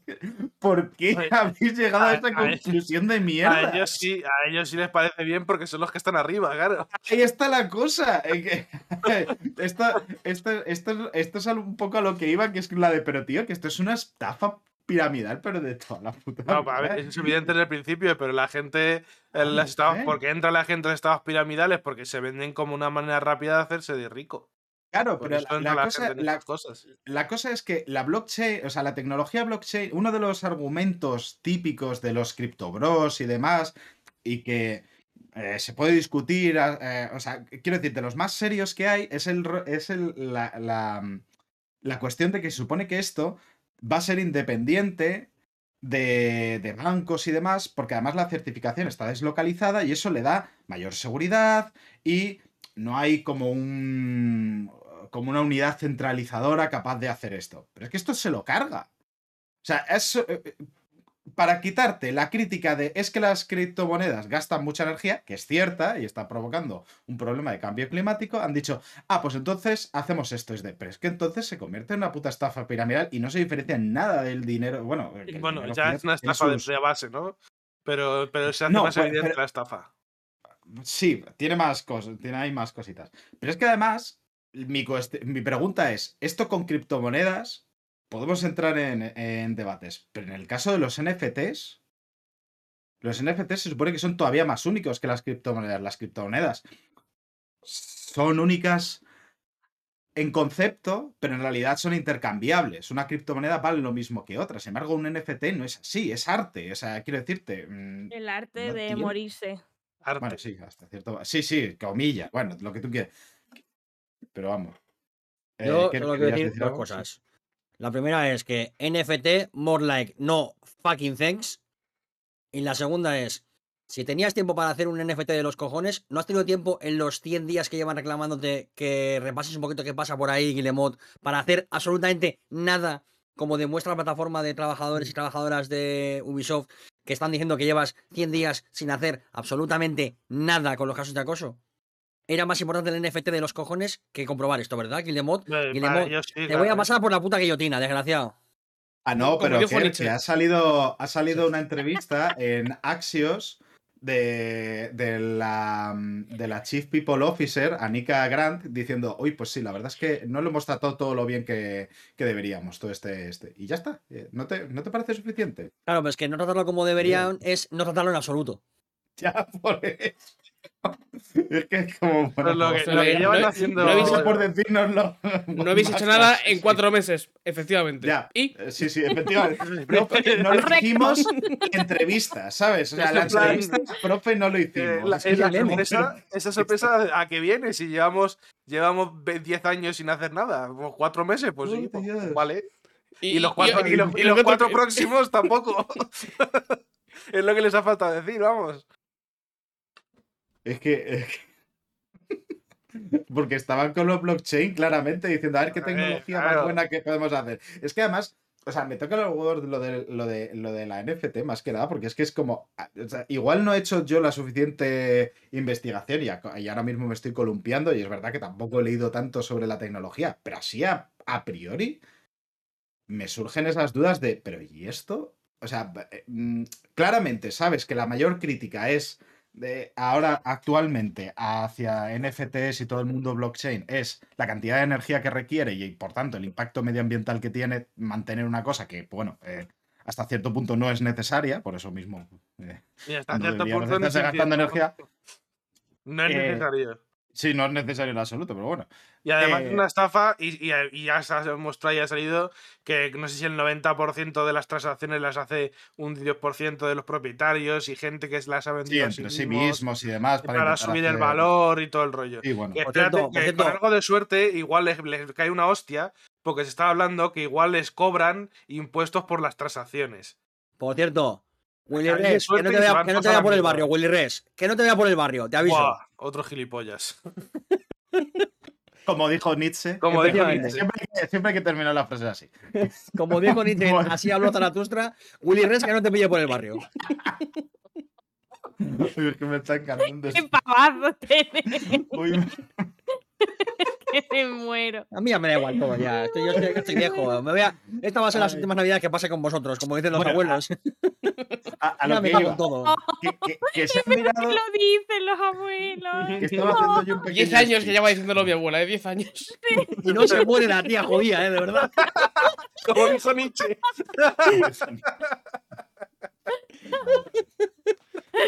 Ay, Dios. Bueno, que eso, que. Ubisoft, que, que estás haciendo un movimiento claramente para intentar ganar dinero con todas las de ley, que no tiene ningún sentido. Y, te- cuesta. y encima coges una tecnología intentando eh, Mira, a mí me encanta. pasarla por green, por, por verde y demás, que es como... A Bueno, mí me encanta cuando surgen eh, este tipo de, de estafas que, que mm, se aprovechan eh, del desconocimiento, de venderte algo como si fuera una solución. En este caso, pues, por ejemplo, a los artistas, ¿no? De es que nadie te va a poder robar el arte, hay un certificado, no sé qué, tal cual, eh, eh, lo que tú quieras. Eh, me encanta cuando eso pasa a, a la gente que tiene dinero. Porque me, me, me hace ver que ya lo sabía, pero es como un recordatorio, es como si sacaran una pancarta que te dicen, somos igual de gilipollas, pero ganamos mucho más dinero que tú. Mm. Es- un momento en el cual el rollo de. El, el hecho de yo me lo he ganado, yo estoy aquí porque puedo, porque soy mejor, porque me lo Sí. merezco, es la de. Pero si eres un Como la hija de la subnormal". Ortega, que se lo ha Mira, currado a como mí la que más. La, la gente que siempre ha intentado, eh, cuando empezaron las estafas piramidales y, y toda la polla, eh, la gente que siempre ha intentado meterme en cosillas así, era gente de pasta. Era gente de, de dinero, o sea, de tener mucha O pasta. hijos y de gente con dinero. O hijos de gente es- con es dinero. es lo típico en la gente de que, que pierde dinero y que pierde dinero y que pierde dinero y que no les pasa nada. O sea, ¿qué? Sí, con, esto, con esto de los NFTs, para la gente que sea artista, hay que acordarse siempre de este meme de un hilo de Twitter que pone: Voy a contar mi experiencia como artista, uno de 27, y el último, el 27-27, es Me fui a la ruina. Porque es lo que te va a pasar como artista si te metes en esto. Pero si es que Ya los está. artistas ya están en la ruina. Pero más todavía. ¿Entiendes? O sea, ¿quién cojones hace eso? Estáis locos, estáis locos. La única gente que hace eso, que es artista, es la gente que no tiene vergüenza, para empezar, y que tiene dinero. eh, mm, es que, es que no. Que es tiene dinero para ser. perderlo. O sea, yo que no sé si os lo, os lo dije a vosotros, yo no, no recuerdo a quién le digo las cosas. Pero el, el tipo este del, del Am- Amparte, ¿se llamaba? Ay, sí, ay, que, ay, qué imbécil. El, el Amparte, no sé. Bueno, un tipo que ha- hace vídeos en YouTube de arte, que siempre eh, se pone a ridiculizarlo todo, que yo entiendo que, que, que puedas ridiculizar todo lo que tú quieras y yo con el tema de especulación de arte y todo el rollo, yo eh, súper contraria y estoy súper enfadada con eso. Pero el tío yo lo veía que tenía como muy poca vergüenza, que no era informativo, que lo único que hacía era salseo y, y llenarse la boca de mierda, Faltar ¿no? por faltar, vamos. Claro, y me encontré con que eh, subía NFT. Y NFTs de trabajos que son basura. No estáis viendo la cara porque se ve muy negro, pero estoy muy Hombre, es que tú como, como artista puedes dar una, una opinión más formada, pero es que yo cada vez que veo un NFT es un mono feo ahí fumando o una cosa ahí. su- Todos los NFTs que he visto son todos Mira, feos de cojones. Ese Pero tío seguro, seguro que pinta mejor. Seguro que pinta mejor. Y eso se lo ha sacado con el ojete, porque a lo que va es a decir, a ver, ¿quién me compra esto? Mm, Si me lo compran mm, y le saco 200 pavos, pues genial. Mira, vete a tomar por culo. Bueno, a ver, al final, como esto quieren hacer, quieren sacarlos ahí a porrón y para que sea fácil, pues hacen cuatro trazos ahí de mierda, lo más De feo que mierda, sea. Como toca hacer mierda. 400, porque como cada uno tiene que ser único, pues hago 400 mierdas y ya está. Mira, el, el- el boceto que hice yo el otro día que puse ahí en, en Twitter, eso lo he hecho como en dos horas. Y eso está cinco veces mejor hecho que lo que te estoy diciendo que vi de este tío. es que si es el que yo, que es el que yo creo que es, está para colgar en la pared, que pusiste tú en Twitter, vamos, yo te lo dije No, y... eh, No lo hagáis, no lo vamos. bajéis, Hostia. no lo bajéis, lo he retocado, es un boceto. Y, y los Eh, dibujines que nos has subido ahora, que estabas haciendo mientras grabábamos, que están súper chulos. que los- Sí, sí. es la hostia. Por eso que... Te quita Pelusa Orbital en Twitter. Venga, marrano, seguidla. Para los que no... No, pero- Como vosotros no estáis viendo, que lleva un rato hablando. Pero no se, no se había dado cuenta que estaba muteado. No, pero, pero coño, pero es verdad, es que cualquier, es que cualquier boceto, cualquier cosa que hacen Mm. la, la- la gente que está en mi grupo de arte es mm, 3.000 veces mejor que todo lo que, lo que vas a ver de NFT. Es que es terrible que la gente no esté dispuesta a comprar arte de ninguna de las maneras, pero NFT sí, vete a tomar por culo. Claro, pero porque, la la- pero porque Porque esto lo que quieren es, es, por- es porque quieren ganar dinero, claro, quieren especular. lo Pero- de- el arte es lo de menos. El arte es lo de claro. menos. Es como si arte es lo de menos, salen sí, sí. coches de juguete. po- po- pa- y si se puede especular, van a especular. Bueno, ya que Pelusa ha encendido la lluvia, voy a encenderla yo también, ¿no? Para no quedarme aquí yo. Cállate la boca, que está aquí la especulación. un poco el resumen de esto, lo que diría un criptóbro. Bueno, ay, ahí con las lucecitas, yo, yo dentro de poco también me voy a unir al, al mundo de lucecitas, pero vamos a pasar, hablando de lucecitas, vamos a hablar de Haze Light, que es... Otra. eh, Uf. bueno, Haze Light aquí no tiene ningún... No, no, no, pero es que ya, ya sé qué noticia es, solo por eso. Sí, sí. Em, que es la que ha desarrollado It Takes Two. eh, que voy a aprovechar para decir el nombre. Mientras pueda, eh, este juego del, del Fares, el juego del Fares. Pues eh, que es que ha, abandonado la marca registrada de It Takes Two, el nombre de su, de su último juego. Juegazo, por cierto, para mí, de los, de los mejores juegos del año y de hace muchísimo tiempo. Una maravilla, ya, ya hice el análisis y bueno, pues animo muchísimo a jugarlo. Eh, pero es que se lo ha reclamado Take Two, la. esta. Eh, esta distribuidora y también desarrolladora. eh, que hijos de puta que terminas antes. que donde está, eh, donde está Rockstar, vamos, además. O sea, eh, y es que, pues eso, les mandó un... Ay. Les hizo un abandono de marca por eso, porque se parece mucho. Y Haze Pues sí. evidentemente, no se ha querido meter en ningún tipo de litigio con, con estos y ha dicho, pues nada, pues lo abandonamos. Así que, a Es par- que- de hecho, mañana, cuando sean los Game Awards, como le den algún premio, lo gracioso va a ser A ver qué quién nombre se le van dan. a estar dando. Claro, ¿a qué se lo están dando? Al juego, al juego anteriormente conocido como It Takes Two. Me haría Efectivamente. mucha gracia leal- realmente, o sea, que, Eh, que Prince de pronto. o sea, anteriormente conocido como It Take Two. It Takes Two, sí, sí. Eh. Ojalá le llamasen así al juego de nuevo. el juego anteriormente. el Fares con un par de cojones.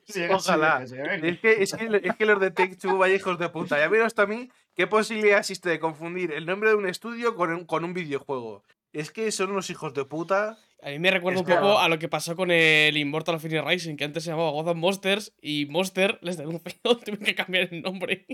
Hostia, fue por nuevo eso. Es, Sí, es sí, sí, no sí. me llega a enterar de eso. es de nuevo otra vez el mismo caso en el que se pone una ley para evitar precisamente los abusos por parte de la gente que tiene más dinero y más poder eh, eh, en, en general. Y los que esta tienen gente- se aprovechan. Claro, y viene esta gente a aprovecharse de una ley porque, porque eh, los de Take-Two han puesto eh, las mismas demandas que pone la gente en cinco meses con temas de estos. Como son unos, son unos caraduras. O sea, es que ojalá le llamasen It Takes Tomorrow.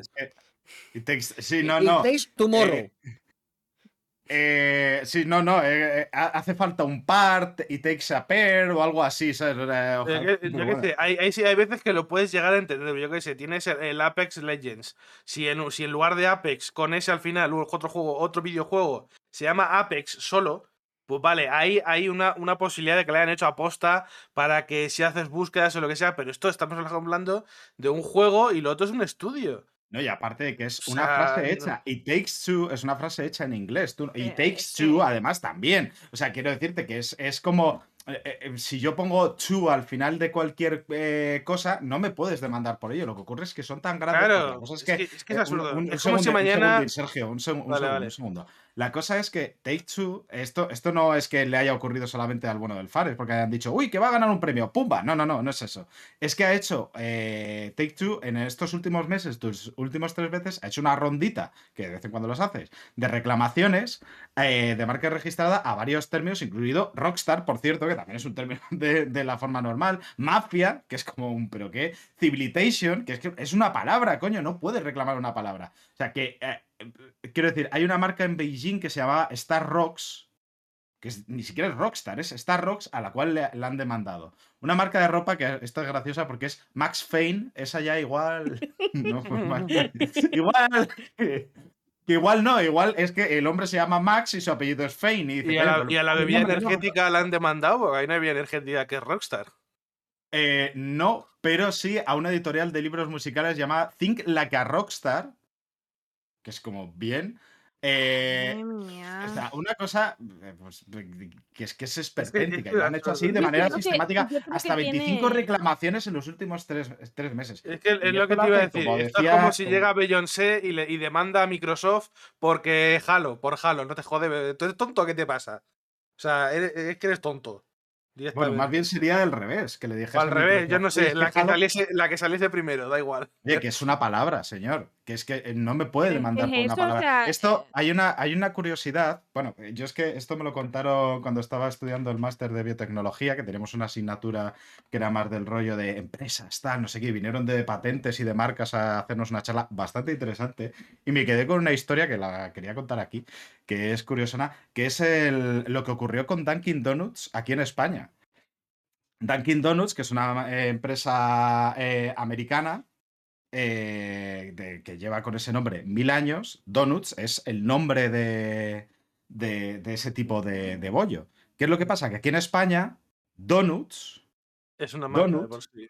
se. No, regist- le dejaron registrar el nombre. Entonces, ¿Ah, cuando sí? llegó Dunkin' Donuts, por eso ahora se llama de otra manera.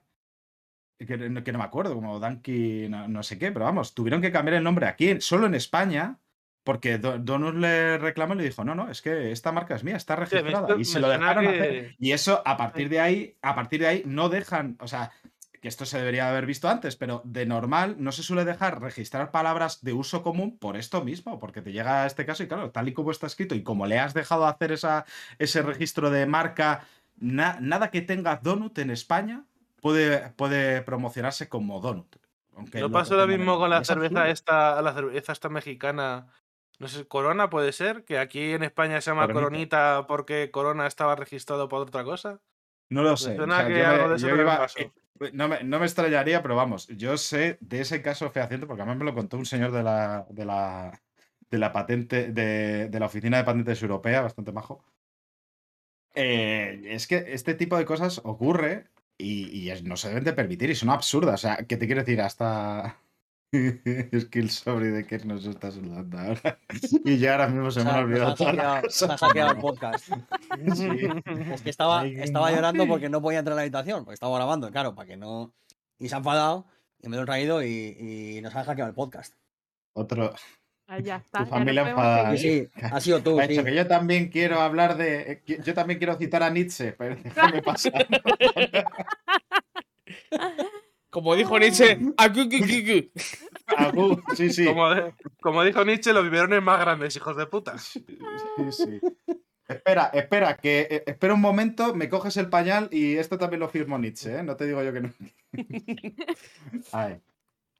Bueno, pues eso, empresas siendo empresas, que por volver un poquito a este, haciendo cosas absurdas. Yo realmente mañana tengo ganas de ver cómo dan los anuncios a, a este juego, porque vamos, es, es- va a ser ten- gracioso. tendría que haber un límite de decir, eres una empresa, hay un límite de, de cosas de mierda que puedes hacer y si lo sobrepasas, no sé, mira, eh, un añito en... Eh, No puedes en hacer barbecho. actividad En en ninguna. barbecho, Sí, en sí, venga, ala.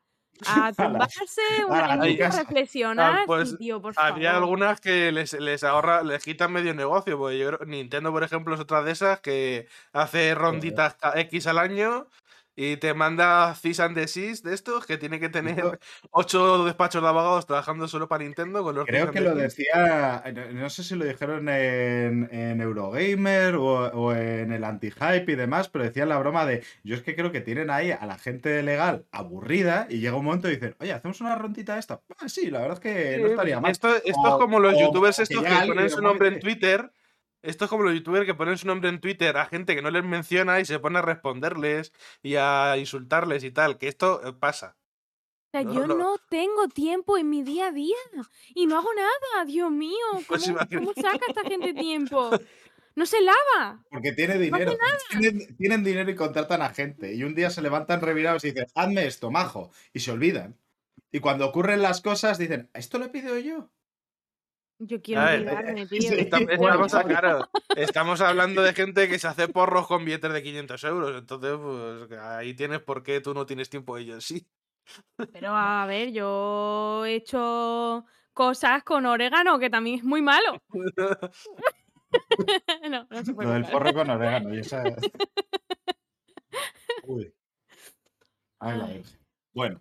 eh, Por cierto, ya- que, que nadie haga nada con orégano, que es muy tóxico. No, no, no. Unos macarrones decir- podría hacer, ¿no? ¡No! ¡Que te fumas! Y luego te fumas el macarrón, no. Solo, solo quiero decir que estoy orgulloso de ser un ejemplo para mi sobrino que ha empezado a dar golpes en la mesa y a gritar enfadado. Ah, No se ha oído porque estaba, muteado, Tiene un referente. Tiene un buen referente. Las podcast. cosas como son. pero estaba dando golpes en la mesa haciendo. "Eh, eh, eh". Un Ojalá- día- Si un día yo estoy malo por lo que sea, puede venir él. Ojalá sus primeras palabras fueran eh, Takes Two, hijos de puta, o algo así. Hombre, espero que no diga hijos de puta sus primeras palabras. Abajo La segunda, la segunda. Bueno, a ver, eh, es vasco. eh, pues Es muy posible que la primera palabra sea hostia. Me cago en Dios. Cago es en verdad. Cago en- cago en Dios. Es verdad que sí. Bueno. Perdón, eh, gente. Eh, ya vamos a terminar con la sección de que ya se ha comido al programa realmente, la- al rico ya te como. Vamos a terminar con la última noticia que es eh, que la Comisión Federal de Comercio de Estados Unidos ha interpuesto una demanda para bloquear la adquisición de, de ARM por parte de Nvidia. Que esto, además, eh, que tiene una pequeña historieta con Nvidia de hoy, casi un poco. Es verdad. Bueno, con envidia. Envidia es invitada a la historia, sí. Eh, me Eh, podéis mandar una, una 3060 Ti cuando queráis, ya que me han cancelado la mía, que había pagado al precio de verdad. eh, yo qué sé, estiraos un poco. Es que fíjate en qué unidos estamos por culpa de la- la- sobre todo, todo Bitcoin y estas mierdas para que el precio, el PVP, sea una oferta estafa. Eh, a ese nivel estamos con las tarjetas gráficas, ¿eh? Sí, aquí está la cosa. Pues, y es que además eh, la razón de este bloqueo es eh, que pues, eh, iba a ser- a- habían llegado a un acuerdo por, parte, eh, por 40 mil millones de dólares, o sea, no poca cosa. Es que el bolsillo. Sí, sí, cualquier cosita. Sí, agitas así un poco la chaqueta, lo que caiga y te caes. Eso es.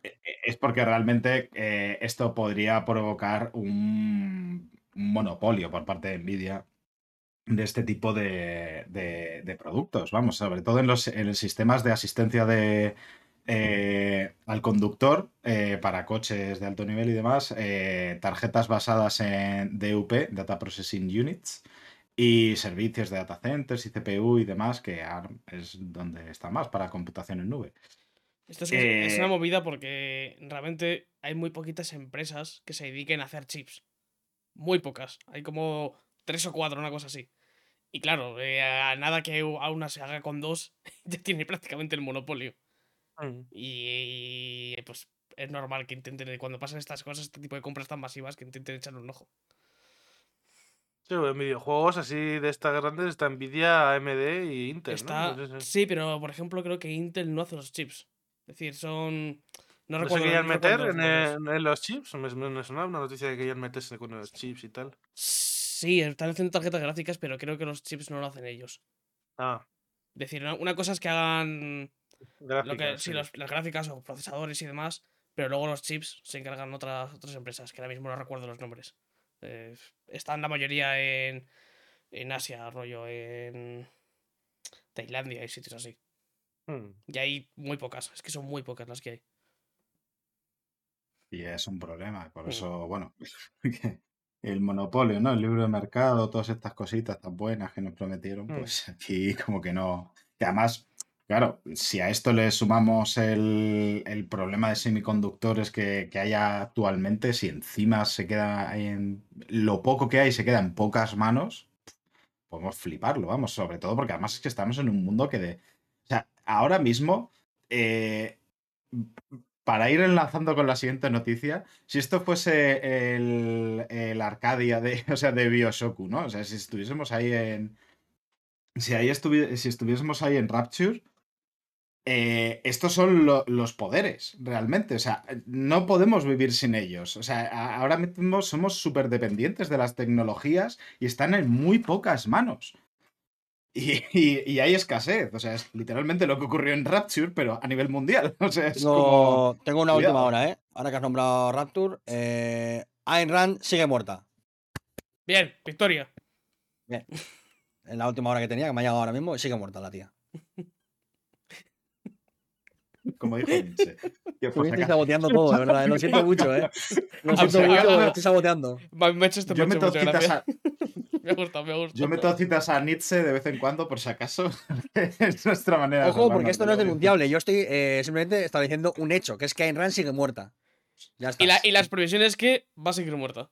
Y yo lo que celebro es que no se haya, no se haya levantado como un zombie, porque ya bastante asquerosa era ella ya en vida, como para que encima vuelva con un brazo menos, tal. No, bueno. Esto no es como la cuenta. Sí, como dijo Nietzsche. Esto es como la cuenta de Twitter esta que es ya servicio público de Margaret Thatcher sigue muerta, ¿no? Y bien muerta que está. Cada- Cada, que cada día pone un tuit diciendo hoy día tal, Margaret Thatcher sigue muerta. Pero Margaret Thatcher Mientras- ha pasado un fenómeno curioso. No es que se haya convertido en un cadáver, se ha convertido en un urinario público. Eso es. Mientras Margaret Thatcher siga muerta, quedará siempre un urinario público en el mundo. Reclamamos el derecho a orinar y defecar sobre la tumba de Margaret Thatcher. Madre mía. El mundo, el mundo memil. Es que estaba sembrado Nietzsche ¿eh? ese día que se puso a Sí, La escribir. verdad es que escribió muchas cosas, ¿eh? Sí, sí. Como las escribía cortitas, como hacía Ah, ah, aforismos, escribió sí, muchas sí. cosas, claro. Claro. Algunas, algunas están siendo desveladas hoy. Sí, sí. Son unos escritos igual más oscuros, más underground. Sí, sí. Sí, a lo mejor son apócrifos, no se sabe tampoco, ¿no? Claramente no son nuestros, que es lo importante. Bueno, eh, a lo que iba, bueno, eh, como había querido introducir, el Bioshock Isolation es el posible título de Bioshock 4, según una filtración. Rumores, rumores. Rumo- un hay rumorcitos, pero bueno, este parece que podría ser bastante cierto y de hecho es posible que mañana o cu- cuando estéis escuchando, nosotros decimos mañana, yo digo mañana porque es mañana cuando, cuando son estos, pero igual cuando es estéis igual escuchando este podcast días. ha pasado y lo sabemos. Pero bueno, aquí estamos, estamos, hay gente que va a la rabiosa actualidad, nosotros vamos a nuestro ritmo. Con Claro, yo voy a intentar tener el podcast editado para mañana, pero es que pasa una cosa, que en 55 minutos sale cierto juego. No, no va a pasar. Entonces, No va a pasar. Ni, ni lo necesitamos. No, no, más. Eh, este Bioshock Isolation eh, se supone que te daría parte, o cosas que se saben del juego, en dos ciudades, una en dos ciudades espejo, una que estaría como en la superficie, eh, que es- sería brillante y demás, y bueno, basada en y muy- una ciudad libre, rica y demás, que estaría dirigida por un empresario de éxito. Luego Andorra una... se llama. no, Andorra. ¿eh? Andorra. Andorra, eh. Sí. Singapur. Andorra la bella. Y, y luego una, una ciudad de espejo eh, subterránea y demás por debajo, no sabemos si colgante, bueno, eso lo- me la quiero imaginar yo así, que estaría dominada por un dictador eh, que quiere ganar la guerra contra la gente de la superficie. Yo a mí me suena un poquito así sobre, sobre el papel, un poquito como trillado, ¿no? Como muy- demasiado evidente incluso. Jamás ¿no? ha habido una ciudad arriba buena y una abajo mala. Nunca. Quiero decirte, esto es eh, Final Fantasy VII, o sea, no... Sí, sí. o sea, Eh, La tarjeta de visita de Midgar. Sí, sí, es, es que es Es como que la- han, no- bajado, han bajado un nivel. Antes uno era a tierra y otro elevado, y ahora es uno es en tierra y otro subterráneo. Eso ya es Yo un cambio drástico. aquí voy a dar un. Aquí voy a dar un. Voy a romper un lanza a favor de esto. Y es que eh, está muy trillado el tema de arriba y abajo, pero luego vino Parásitos y nos dio a todos en toda la boquita, ¿eh? Vaya peliculón. Hombre, si se Pero hace eso- bien, pero si se hace bien no se eso- dice lo suficiente. O sea, Pero, yo es verdad que. pero eso que tiene que ver con arriba y abajo. ¿No has visto la peli o qué? Sí. Coño, pues los Pues pobres no- vienen pues no has abajo, visto la los ricos arriba, la lluvia baja para abajo, la mierda va para abajo, corre para abajo, los ricos eh, lo de arriba lo ven como una bendición, abajo Ay, se es le- verdad, es verdad que se Claro. inunda. Sí, sí, sí. Si hubieses visto el análisis que hice yo en Twitch, claro. Joder, pero de verdad. al no ser suscriptor mía, Claro, que no, que sí, que cada vez que tú me regalas más y una sub. Puede, final pero, pero, pero por obligación solo. Pobrecito Marci. Ay, Ay, pero bueno. Pues. nos vemos yo- parásitos a todo esto, de nuevo. ¿eh? Hombre, pues nunca, nunca está de más verse parásitos. Yo no, yo no me la he visto. Es que, es que, es que desgraciado, ¿verdad? Bueno, bueno. Ay. Eh, y hasta aquí el podcast de, de hoy y para siempre, realmente. O sea, yo ya no quiero ver. Yo quería dejarlo con una nota de, de color medio buena, que es hay un nuevo Bioshock, aunque te interese más o menos, hay un nuevo Bioshock en, en desarrollo. Pero Yo- Es que de pronto El Bioshock este me lo fumo, ¿eh? Así te lo digo. yo me lo fumo, hombre. Pero, me pero lo fumo tan a gusto. Como los Bioshock en general, que Claro, son, claro. Un poquito son un poquito desastre, pero. Pero te lo pero fumas. También, te lo pasas muy bien. A mí los originales no me llaman nada, pero el Infinite sí que me gustó. El 1. El 1 es el bueno. El uno es el bueno la primera que lo juegas. La segunda que lo juegas dices, madre mía, ¿cómo me pude comer esta Sí, sí. mierda Bueno, no, eh, envuelta? eh, madre mía. Sí, sí, sí. Eso completamente. error. ¿eh? Cometí el error de, bueno, me lo compré en conjunto con una amiga y entonces nos lo turnamos y tal, y yo no me lo había llegado a pasar. Y cometí el error de intentar, me lo he intentado pasar muchas veces, y la última fue eh, como el año, no sé si, si este año, no, creo que fue el pasado.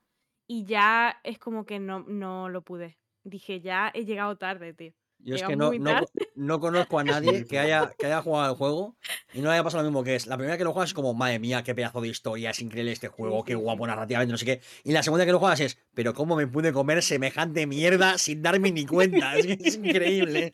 Es increíble, tío. Pero sí. Esos Bueno, juegos que pasa- pasan jugarlos los una vez. y- Es que pasan los años, ya está. Bueno, yo lo jugué tardecito en realidad, ¿eh? Yo quiero decir que no, no lo jugué en su día, yo lo jugué bastante tiempo más tarde y fue la de decir, joder, a ver, eh, era, era un shooter viejito, incluso cuando lo jugué yo, o sea, con la- uf, pero la historia me atrapó, me gustó bastante la idea que tenía. o Sí, sea, La ambientación era una cosa que era-. Sí, sí. Vuelve, sea, vuelve a jugar, tiene- Mariolas. Vuelve a jugar. Pues seguro, no, no quiero, no quiero. Ahí está. Tengo, tengo el Halo, tengo el Halo. Pero es que hay juegos, para mí, aparte que yo no soy muy de, de, de rejugar juegos, yo soy de los juego una vez. Hay juegos que para mí tienen que ser una experiencia y tienen que ser así y ya está. no. Pues muy mal, porque por ejemplo te acabas de pasar Demon Souls y Demon Souls, eh, la segunda vuelta es casi tan importante como la primera. Claro. Pues igual reto. Pues mira, qué, qué guay, porque entonces sí puedo volver a jugar con mi querida. ¡Ah! Entonces, Volverla. tienes para volver a jugarlo, ¿no? Claro. Uy, qué bueno, sí, sí, sí. Además estábamos hablando de igual retomar los, los directillos. Igual es una buena excusa, ya que no he podido compartir la primera vuelta, pues la segunda, hacerla ahí un Claro, poquito más. Ahora la segunda vas con las tendencias, no sé qué, piplín, a este lo matas, a este no. Bueno, ya veremos. Sí. Bueno. Eh, Pues hasta aquí las noticias. Hasta aquí ha dado la actualidad del mundo del videojuego, que ya mañana se habrá quedado desfasado, pero bueno, ya sabemos que vamos nosotros a nuestro ritmo, porque además sale Halo esta tarde. De hecho, uy, no, queda una horita para salir. Así Sí, que Quedan- vamos a darle. Quedan 49 49 minutos exactamente. Vale, pues vamos a hacer un pequeño paroncito de musical y volvemos con los juegos.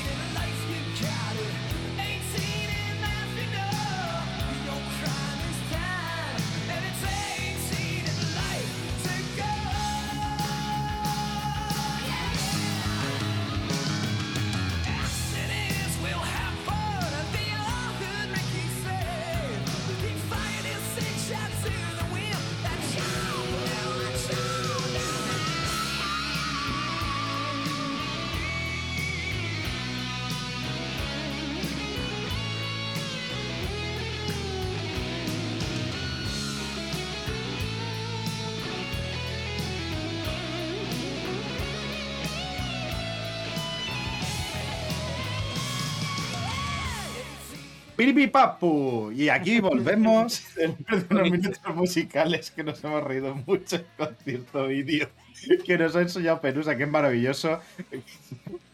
Dilo, dilo, es de Alexis Moyano y se llama Robochi.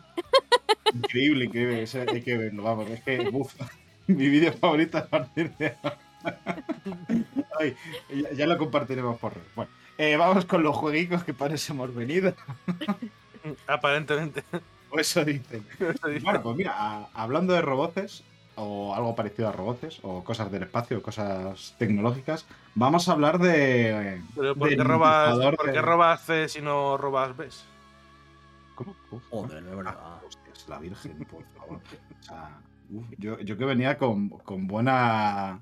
con- Veníamos, veníamos con impulso para lanzar con el análisis y nos hemos quedado en seco. Ya, ya, ahora ya. ahora- ha sido, ha sido horror. O sea, ahora mismo Sergio me ha lanzado un ala, remóntalo. O sea, venga, si tienes, tienes lo que hay que tener. Hostia. Bueno, que vamos a hablar, por suerte, de una cosa muy bonita, a diferencia del chiste de Sergio, que es el multijugador de Halo Infinite, que nos va a hablar el que igual más horas le ha metido, si no de España, España. por lo menos del podcast, que es Raúl. ¿Qué tal te ha parecido Eh, esta, Así es, yo me la jalo infinitas veces. Ese es el resumen. Eh, joder, eh, yo estoy enamorado del juego ahora mismo. eh, Estoy. uf, me está gustando muchísimo. Es. No sé cómo cojones lo han hecho para como seguir manteniendo un poco la, lo que estaba intentando hacer con intentando hacer con Halo 4 y con Halo y Halo 5, pero manteniendo muchísimo la esencia de los Halo originales. Es un punto intermedio entre ambos que es que funciona de maravilla. Porque es que te recuerda mucho al, al Halo 3, por ejemplo, pero también te recuerda al Halo 4 y al Halo 5 perfectamente. Mm. Y joder, Sí, funciona. es curioso lo que bien. dices. Es curioso que siendo una cosa que es relativamente clásica, sea a la vez refrescante, pero yo creo que estamos tan saturados de los Battle Royale que te viene un multijugador clásico de robar la bandera, de todos contra todos, que dices, hostia, es que esto de repente es como un soplo de aire fresco y es algo que he jugado toda la vida. ¿no? Bueno, sí, que veo. está sí, bien hecho y Es que, que está- es- recupera el rollo arcade y descerebrado de, de esto. Porque Mm. yo, joder, no he jugado nunca al. Ni al multijugador del. En general, a shooters multijugador no había jugado. Y, este- y ahora va a venir mi momento de historia de abuelo cebollita. Yo tenía un colega con el que. Con el que siempre he jugado los Halo, la campaña cooperativo, y estamos un poquito de bajona con que la campaña de- del Halo no vaya a poder estar de, eh, para cooperativo de día 1, que eso, por cierto, punto negativo para mí bastante gordo. Luego el juego será lo bueno que sea, pero vamos. Eh, y aún así le convencí junto con otro amigo para jugar a este multijugador. Y es que, y la cosa es que este, este amigo tiene hijos, eh, está pues muy ocupado, ya casi no juega, no puede jugar. Y después de esa noche eh, que, que estuvimos hasta las doce y media, una, eh, viciando, que para nosotros que somos ya gente mayor, pues ya bastante, eh, que yo además me tardé en dormir las de mil porque me quedé súper alterado de, de lo bueno que era. Con la, Infinite. con la adrenalina, ¿no? Ahí Estaba, yo, yo no puedo jugar tarde por esto mismo, porque me desvelo. O sea, esto, es- y esto es real. O sea, yo, yo ya estoy. Para mí, peor que la cocaína, los, los videojuegos en este sentido. ¿eh? Esto no me lo saquéis de autocontes, porque bueno, que, que la, la- la cosa es que al día siguiente, e- este ho- hombre tan ocupado, tan, tan señor de familia y demás, al día siguiente, bueno, chavales, que ya están los niños acostados. ¿Cuándo hay vicio? Venga, tal, no sé qué. Y a la noche siguiente igual, y a la noche siguiente. Y es como la de. Es que, es que es muy bueno, o sea, es muy descerebrado. Entras enseguida. Mm. eh, mm, bueno, Es que. eh, Raúl, continúa, por sí, favor. sí, sí. Es que, que una de las claves, yo creo que para que esté funcionando tan bien y que sea tan divertido el juego, es que está súper bien diseñado todo. Es decir, los mapas son una maravilla, están súper bien pensados. Las armas están muy bien balanceadas, son todas muy satisfactorias y muy divertidas de utilizar. Mm, y es que es eso, es- es- con todo lo que hace los modos de juego igual, están súper bien, súper bien pensados, funcionan muy bien. Y yo, chaval. El martillo es la polla, sí, sí, sí. Y es que el gameplay, por ejemplo, las- el- es también una locura. El sonidito que tienes de cuando matas a un enemigo, la, eh, todo el feedback que te da el juego, de por ejemplo, cuando le quitas el escudo a, una- a un enemigo, o de mil cosas más, de cuando, por ejemplo, con el, el fusil principal, el fusil de asalto, cuando te quedan pocas balas, pues hace un ruidito distinto para que sepas que te quedan pocas balas. Todo eso, detallitos finísimos, que es que hace que la experiencia sea súper satisfactoria de jugar. Y claro, eso le sumas lo que he dicho de un diseño de niveles que es que es una gozada, los mapas son una... una... Están súper bien hechos, es que están súper bien hechos, funcionan de maravilla.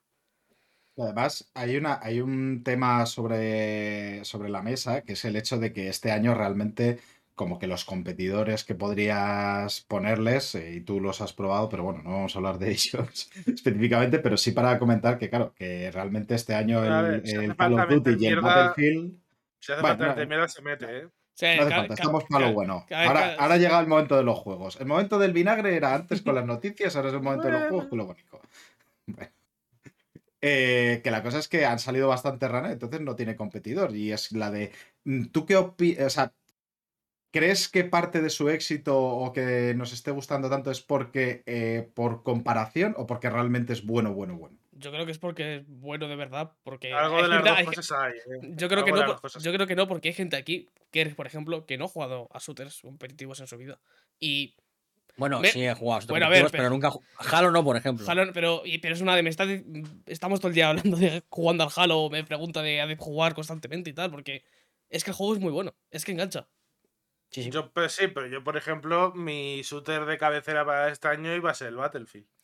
Claro, pero Y estoy jugando más al Halo porque el Battlefield ha sido una puta mierda. Bueno, pero eso no es de mérito del Halo, sino de, de mérito de. No, no, claro, yo Halo no no tiene la culpa. Claro, pero como Mariolas ha dicho, ha preguntado, ¿crees que es solo por esto o solo por lo otro? Y bueno, hay, algo de las dos cosas hay. Principalmente Halo es un gran juego, pero también Claro, se ha pero- pero beneficiado no- de pero que no los creo- dos han salido muy mal. pero no el Halo no, la- no lo hace mejor juego que el Battlefield se haya pegado la hostia. No, no, evidentemente no, pero sí ha hecho que tenga más jugadores, Bueno, en mi opinión. también lo, No, también, no lo creo. también ha hecho que tenga más jugadores que sea free to play, por ejemplo. También, Exacto. Que es una también. decisión sí. arriesgada y que hablaremos también, de- vamos a hablar ahora de ello porque Sí, es sí. uno de los el problema gordo que tiene el juego porque sinceramente creo que a nivel jugable me cuesta mucho sacarle errores al juego, ¿eh? Mm, tengo que ponerme a pensar seriamente para buscarle a, Sí. a problemas. Los únicos errores al principio que había algún fallo de conexión con servidores y ya está. Y Sí, que es lo, vino- lo típico me realmente pasó de cualquier alguna juego, vez ¿no? entonces- y en general van bastante bien los servidores, no dan poquitos Mm. problemas. El juego va además muy fluido, tiene ya apenas tiene bugs ni nada, en general está muy, muy, muy, pu- muy pulido, mucho más de lo que esperaba, la verdad. Porque además, cuando hablé ya en su momento, hace unos meses de las betas que había y tal, eh, el juego en su momento iba muy, muy mal en cuanto a rendimiento y joder, le han pegado un buen repaso y es que ahora va muy bien, muy, muy bien. Y eso, es que es un juego que es que a nivel jugable cuesta mucho sacarle, sacarle fallos. Luego está el problema, que es el único problema realmente que tiene el juego, que es con la, progresión. progresión. La progresión sí que es un auténtico desastre. eh, el cambio este que han metido al free to play, pues han hecho que directamente progresión gratuita no hay nada. No, las, te consigues poquísimos objetos a Claro. unos niveles altísimos del Es pase más de cómo han interpretado el free to play, porque hay otros free to plays que tienen el Fortnite, por ejemplo, el, tal y como está planteado del gratuito está muy bien. El Apex al principio era muy, muy malo también como este y han ido cambiando. Habrá que ver de aquí a un año cómo está el tema. Hmm. Porque a, a muchos juegos les ha pasado que han empezado eh, con alguna idea de progresión y han ido recogiendo feedback y lo han mejorado, ¿no? Sí, también está el tema de que, de que. De eso, que ha salido con una progresión que además por el- que, que al principio costaba muchísimo subir un nivel de pase de batalla. Tienes que jugar Ah, muchísimas horas. Y ya pues han, han dado ir dando feedback un poquito más a comunidad, han metido formas más sencillas de ir subiendo de nivel. Y ahora es fácil Mm. subir uno o dos niveles del pase de batalla diarios. Claro, es Solo que, antes- todavía, todavía faltan muchas cosas por meter, porque es eso, la, pro- la progresión si no pagas el pase de batalla no es, es inexistente. Y Sí. otra- otras cosas que, por ejemplo, los puntos, la experiencia que consigues para ese pase de batalla no está ba- basada en la habilidad que tengas. Que eso también es un problema. Es decir, te da igual perder o ganar la partida, te da igual hacer, hacerte, tú la part- hacerte tú la partida o haber literalmente estado AFK. Da exactamente igual, vas a conseguir la, lo- la experiencia Eso igualmente. yo lo he leído también, claro, que había gente que a lo mejor si tiene el reto de mata a cuerpo a cuerpo, pues estaban escondidos en una esquina esperando a que pasase uno por delante para hacer solo eso. Claro, Porque es lo único que te aporta. Y al principio, antes de que metieran esta, es que un nivel le dan 1000 de experiencia y jugar una partida te daban 50. Entonces, Sí. claro, por jugar partidas no ibas a subir de nivel en la vida. Tenía que ser solo con retos. Y eso te toca, mata con este arma. Pues veías a gente recorriendo el mapa sin ha- hacer nada buscando ese arma en concreto. Y además que es un poco absurdo porque, claro, lo- la manera de engancharte normalmente en la mayoría de juegos es precisamente que los primeros niveles sean rapiditos de conseguir para que te dé una sensación de progreso y luego ya los niveles superiores cada vez se hacen eh, escalablemente más y más difíciles. Es la manera de mantenerte, ¿no? Para, que, para intentar, primero tenga... Va a sonar mal, pero literalmente, volviendo otra vez a la, a la de la droga, es la de las primeras que sean fáciles de conseguir para engancharte y luego para volver a conseguir ese, ese, esa recompensa, ¿no? De, ay, he vuelto a subir de nivel, cada vez más y más difícil y que necesitas jugar más y más, o y ahí empiezas a pagar los boosts de, de experiencia y todo esto. Bueno, no quiero dar muchas ideas, son malas, pero vamos, que, que la idea es que, o sea, que el hecho de ponerla tan difícil de subir desde el principio es Es desde luego lo, lo Obviamente, peor que puedes hacer. Pues hay diferentes maneras de hacerlo. Yo po- viendo a mi hermano y tal, por ejemplo, el Fortnite te dan experiencia por todo. Y es relativamente asequible subir de nivel. Claro. ¿Dónde, pero es que está, For- ¿De dónde pero- sacan el dinero? De las skins. Pasa Pero es que claro, Fortnite es un juego que está únicamente Es un enfocado mundo aparte, al Battle. Royale. Eh, Halo es un juego que tiene un multijugador online y aparte una campaña. No es, no es, no es comparable, no, es, no va a ser un juego como servicio. Bueno, a ver, esa- yo Solamente. creo que esa es la idea de Microsoft, que el online sea un juego como servicio. Sí, pero Halo es, una- es un juego que además tiene una campaña. Es decir, que no es solamente un multijugador y ya está, como puede ser un Battle Royale o como puede ser el Apex, el, el eh, Calma. Es decir, o sea, Sí, me pero- parece que evaluarle eh, en comparación con otros juegos, que aparte que tienen muchísimo más recorrido, eh, están enfocados de otra manera, eh, no me parece justo, no sé. A ver, no lo un- primero que he dicho es que habrá que ver de aquí a un año o dos cómo está el tema. Eso es lo primero que he dicho hace un rato. claro, el tema. Ya, pero, es decir, pero el- estamos analizando cómo está en multiplayer ahora. Que es ahora en Ya, multiplayer. sí, sí. claro, ahora mismo Claro. la, la- la progresión es algo que claramente es- está mal y que- y por es lo que- suerte están, están- lo que están podemos corrigiendo, están corrigiendo y han dicho que van a, van a seguir trabajando en ello. Eh, y es algo que creo que hay que criticar porque claramente la progresión está claro. mal. Pero creo que también hay unos límites de cuánto hay que criticarlo porque además el juego está beta Evidentemente. y demás. Es que ha habido una buena liada en Reddit de bastantes amenazas a, a gente, Sí. a desarrolladores o a moderadores de, del Reddit de, de- de Halo. Y pues ha ido bastante todo de También madre ser- por algo que a lo mejor no se debería haber ido tanto de madre porque tampoco es tan grave. Evidentemente es lo de menos. Pero para, para mí, por lo menos, la- el tema cosmético es lo de menos en este juego. Y simplemente que comentarlo porque está ahí. Está ahí. Claro, claro, es una parte del juego y Pero- pero, es que es eso, es que todo lo demás del juego, lo que es jugable, es que es una auténtica maravilla. Claro, si es que al final, yo sinceramente, no es por nada, pero igual es por cómo soy, pero todas las cosas estéticas es que me dan todo lo igual del universo. Si luego Eso además, es, es porque un somos así. juego Hay que mucha es- gente que esto le importa mucho. que además en un juego que es en primera persona, que no te ves, que es que, es literalmente lo que compras no lo estás disfrutando tú, lo están la disfrutando el resto. no, es absurdo. Para vacilar, claro. No Claro, es para vacilar y al Pero que te quiero- Que lo al final de la si- si esa parte lo entiendo, pero el llevarlo a otro nivel, o sea, que en No, otro ya. juego, o sea, por ejemplo, yo en el Rocket League, a mí me gusta ir con el, con el coche a mi rollo, sí, es verdad. Eh, y, y he puesto dinero, porque bueno, yo tengo la filosofía, todos los años pongo 20 euritos eh, eh, para Sionis, por la manera de decir, vale, pues esto es, y con eso hago las compras que me dará igual, que es la manera de decir, joder, me has dado no sé cuántos cientos de horas de diversión a lo largo del año, pues toma dinero porque me parece que te lo mereces. Bueno. Bueno. Y con eso compro las este. Y llevo el coche refa- eh, refachulón, pero no me entra eh, la necesidad de esto. Y vale, pues entiendo que haya gente que sí. Pero como para llegar al extremo de amenazar a esto es Bueno, es que no hay, no hay la ninguna razón. Lo Es que para importante eso es no hay cuando- ninguna razón. Entonces, Lo importante es que cuando estás en el juego y es divertido, pues el cómo vas, sinceramente, es completamente secundario. Y es entender que es secundario. No puedo. Tenemos que intentar luchar, creo que un poquito con la idea de que. Del, de- sobre todo para los juegos online y demás, de que, de que cada vez se pone más por delante el cosmético o la forma de monetización de esos com- cosméticos por encima del juego en sí. Es, una, es Sí, absurdo, no que puede es ser. el, el No tema dársele tanta de- importancia. el tema que, que pasa fuera de la tecnología también, de, de diferenciarse, de cómo puedo ser especial para que la gente me mire. Entonces yo creo que eso se pasa un poco a los videojuegos también. Mm. Y, co- y- y por eso está muy atención. guay. No, bueno, y es una manera de expresarte, de decir, oye, yo soy Sí, así y, me, y, lo, y lo hago. Eso es mi pelo azul. Eso, Bueno, eso sí, lo hago también. yo, pero, pero esto también lo hace mucha gente solamente por eh, llamar la atención. Eh, y no te hablo de pelo azul, sino quiero decirte simplemente el, el cani de tu barrio que se cuelga la medalla más gorda que, que, que ha encontrado en su casa, ¿sabes? Como con todo, hay gente que se hace Claro. tatuajes porque le gusta, porque le representa algo, porque tiene un significado, y hay gente que se hace tatuajes porque quedan bien. Que, eh, claro, que es que estética y tampoco de... pasa nada. Sí, no, sí, no, no que pasa nada. El, el- la- Mm. el problema es el, el enfadarse y el que eso te, te- que te lleven los demonios con esas cosas. Eso es lo que no tiene sentido. Y que, y que esté por encima y que se le dé más importancia del juego, encima de un juego que es magnífico. Ya no solo eso, llegar a amenazar de muerte, que ahí ya estás poniendo Mm. los cosméticos de un videojuego por encima de la vida de una Joder. persona. Que luego nos llevamos las manos a la cabeza. ¿Cómo puede ser que Ubisoft eh, esté ahora invirtiendo en NFT? Si ves que si hay, ve que hay más interés en, en estas cosas accesorias al juego que en el propio juego. Luego el juego será una puta casta. Si ni siquiera se lo han planteado. O sea, no. Es como van a hacer una plataforma específicamente para hacer este tipo de cosas y que tú puedas hacer tus peleas y encima que no les metas a ellos per se, que ellos no tengan que estar aquí mediando ni hostias, sino simplemente y que me vengan aquí los dineros. Pero es que, bueno, no sé. Eh, sigue hablando las loas del Halo, Raúl, por favor. Necesito alegrarme.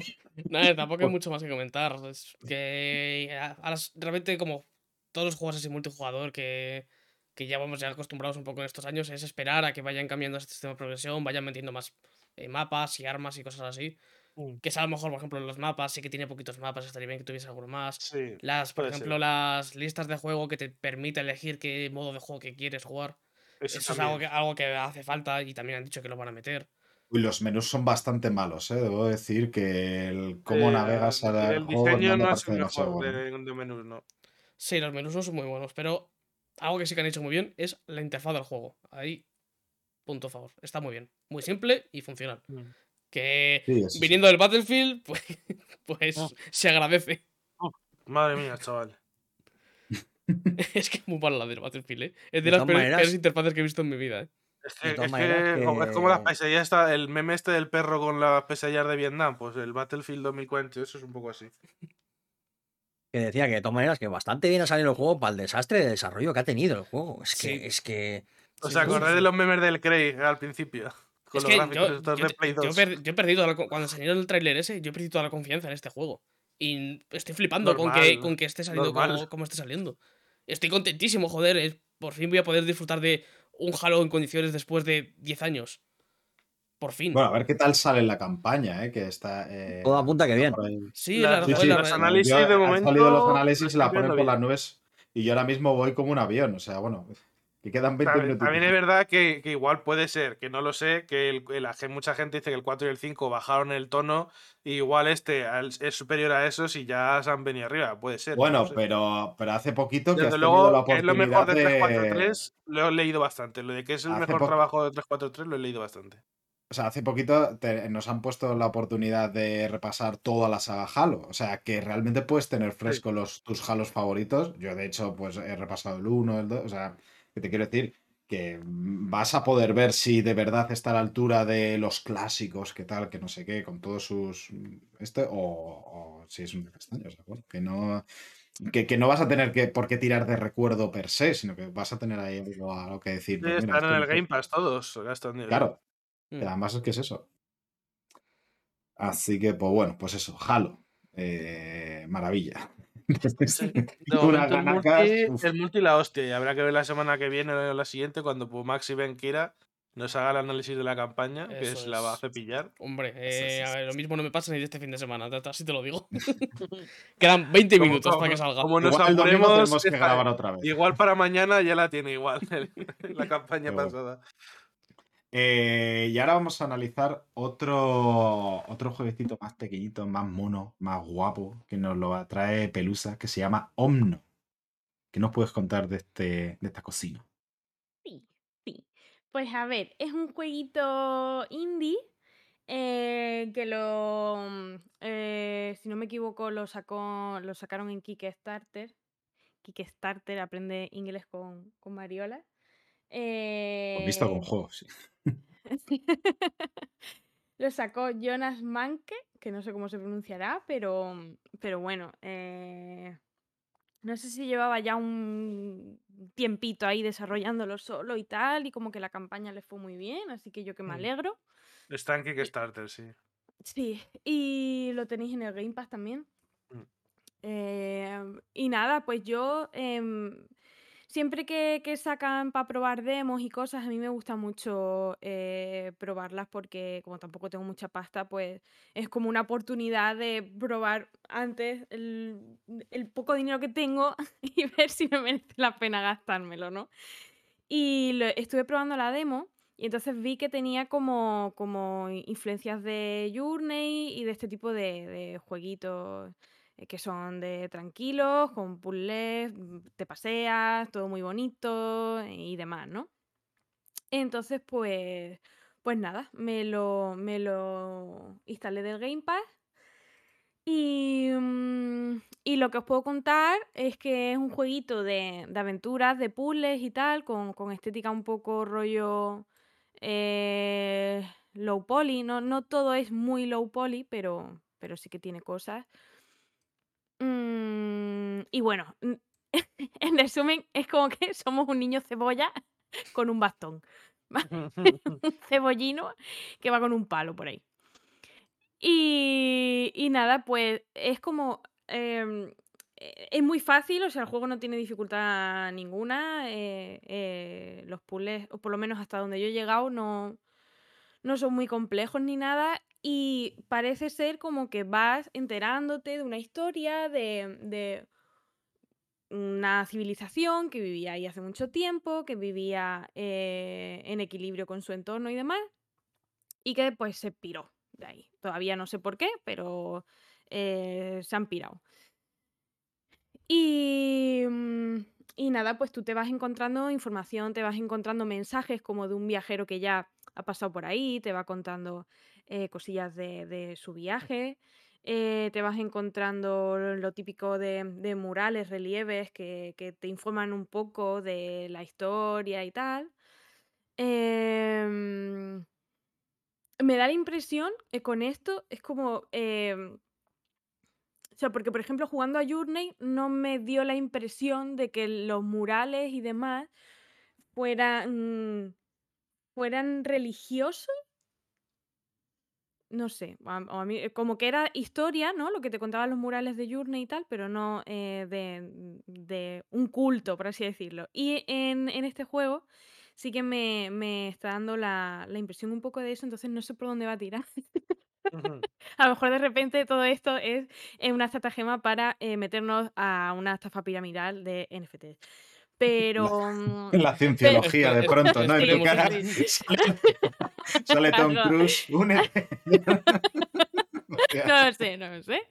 Pero de momento hay mm, gentecita, rezandito y cosas de estas que, mm, que, no- que me queda así un poco.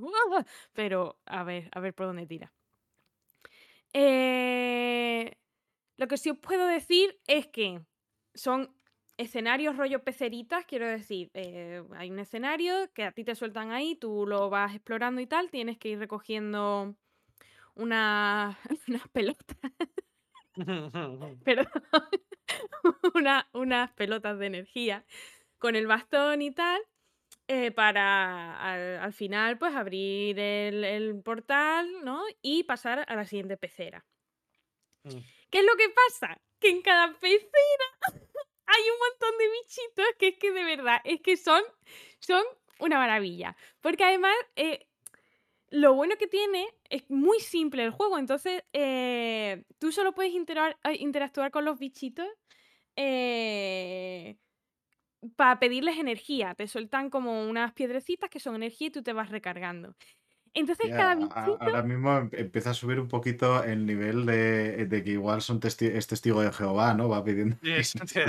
Muy bien. Testigos de Jehová vibes suben ahora de pronto. Yo, Perdón, yo perdón. no lo sé. yo ahí no me meto ya. Perdón, perdón.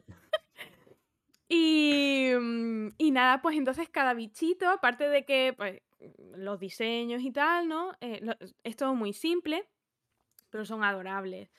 De hecho, ayer vi unos que iban andando arrastrando el culo.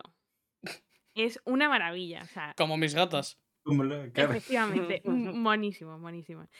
Cada bichito, eh, como lo único que, que puedes hacer es pedirle la energía, te da la energía de una manera diferente. Entonces es como que los sonidos de los bichitos y la manera que tienes de interactuar con ellos es todo diferente, hay como muchas, muchas formas. Y, ya digo, no sé cuánto llevo de juego, pero eso es como algo que me ha gustado un montón, porque yo qué sé, no sé, en cada pecera puede haber a lo mejor cuatro o cinco especies. Entonces, mm, no sé, me parece muy guay, ¿no? Que se haya currado eso. Eh, luego también eh, tienes un, un compañero que te encuentras por ahí. Yo no- la verdad es que creo que aparece así un poco de la nada, como un bichito, que creo que te va guiando un poco, te va diciendo, por aquí tienes algo que hacer, eh, por aquí tal. Y también va haciendo soniditos, es muy mono, va volando por ahí. Entonces realmente el juego no... Que, no supone ningún reto, de hecho tienes que juntar como tres bolas de energía y normalmente en los mapas te dan cinco opciones, ¿sabes? Que si a lo mejor hay una bola de energía que no puedes coger y que estás atascado, que no sabes cómo cogerla, pues te vas a otra. O sea, es más por, por pasearte, digamos, y por pasar a la siguiente eh, fase que, que- que te suponga realmente un reto.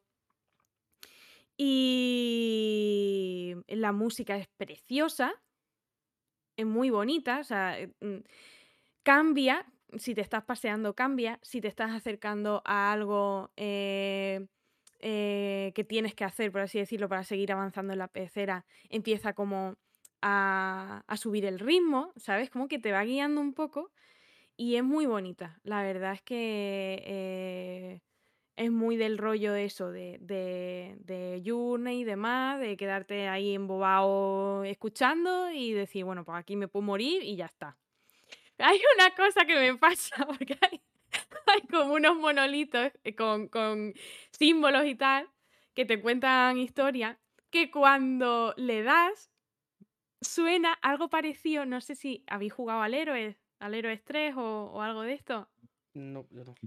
¿no? Yo sí. Yo sí, yo sí. pues, sí, pues tiene la música de fondo, pero a lo mejor cuando edificabas algo o lo que sea, como de repente, de repente sonaba. Algo así.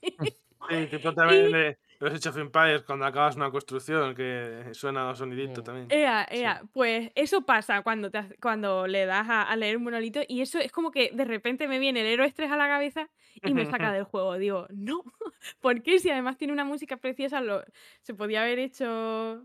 Como que eso me, me, me, me choca un poco. Pero...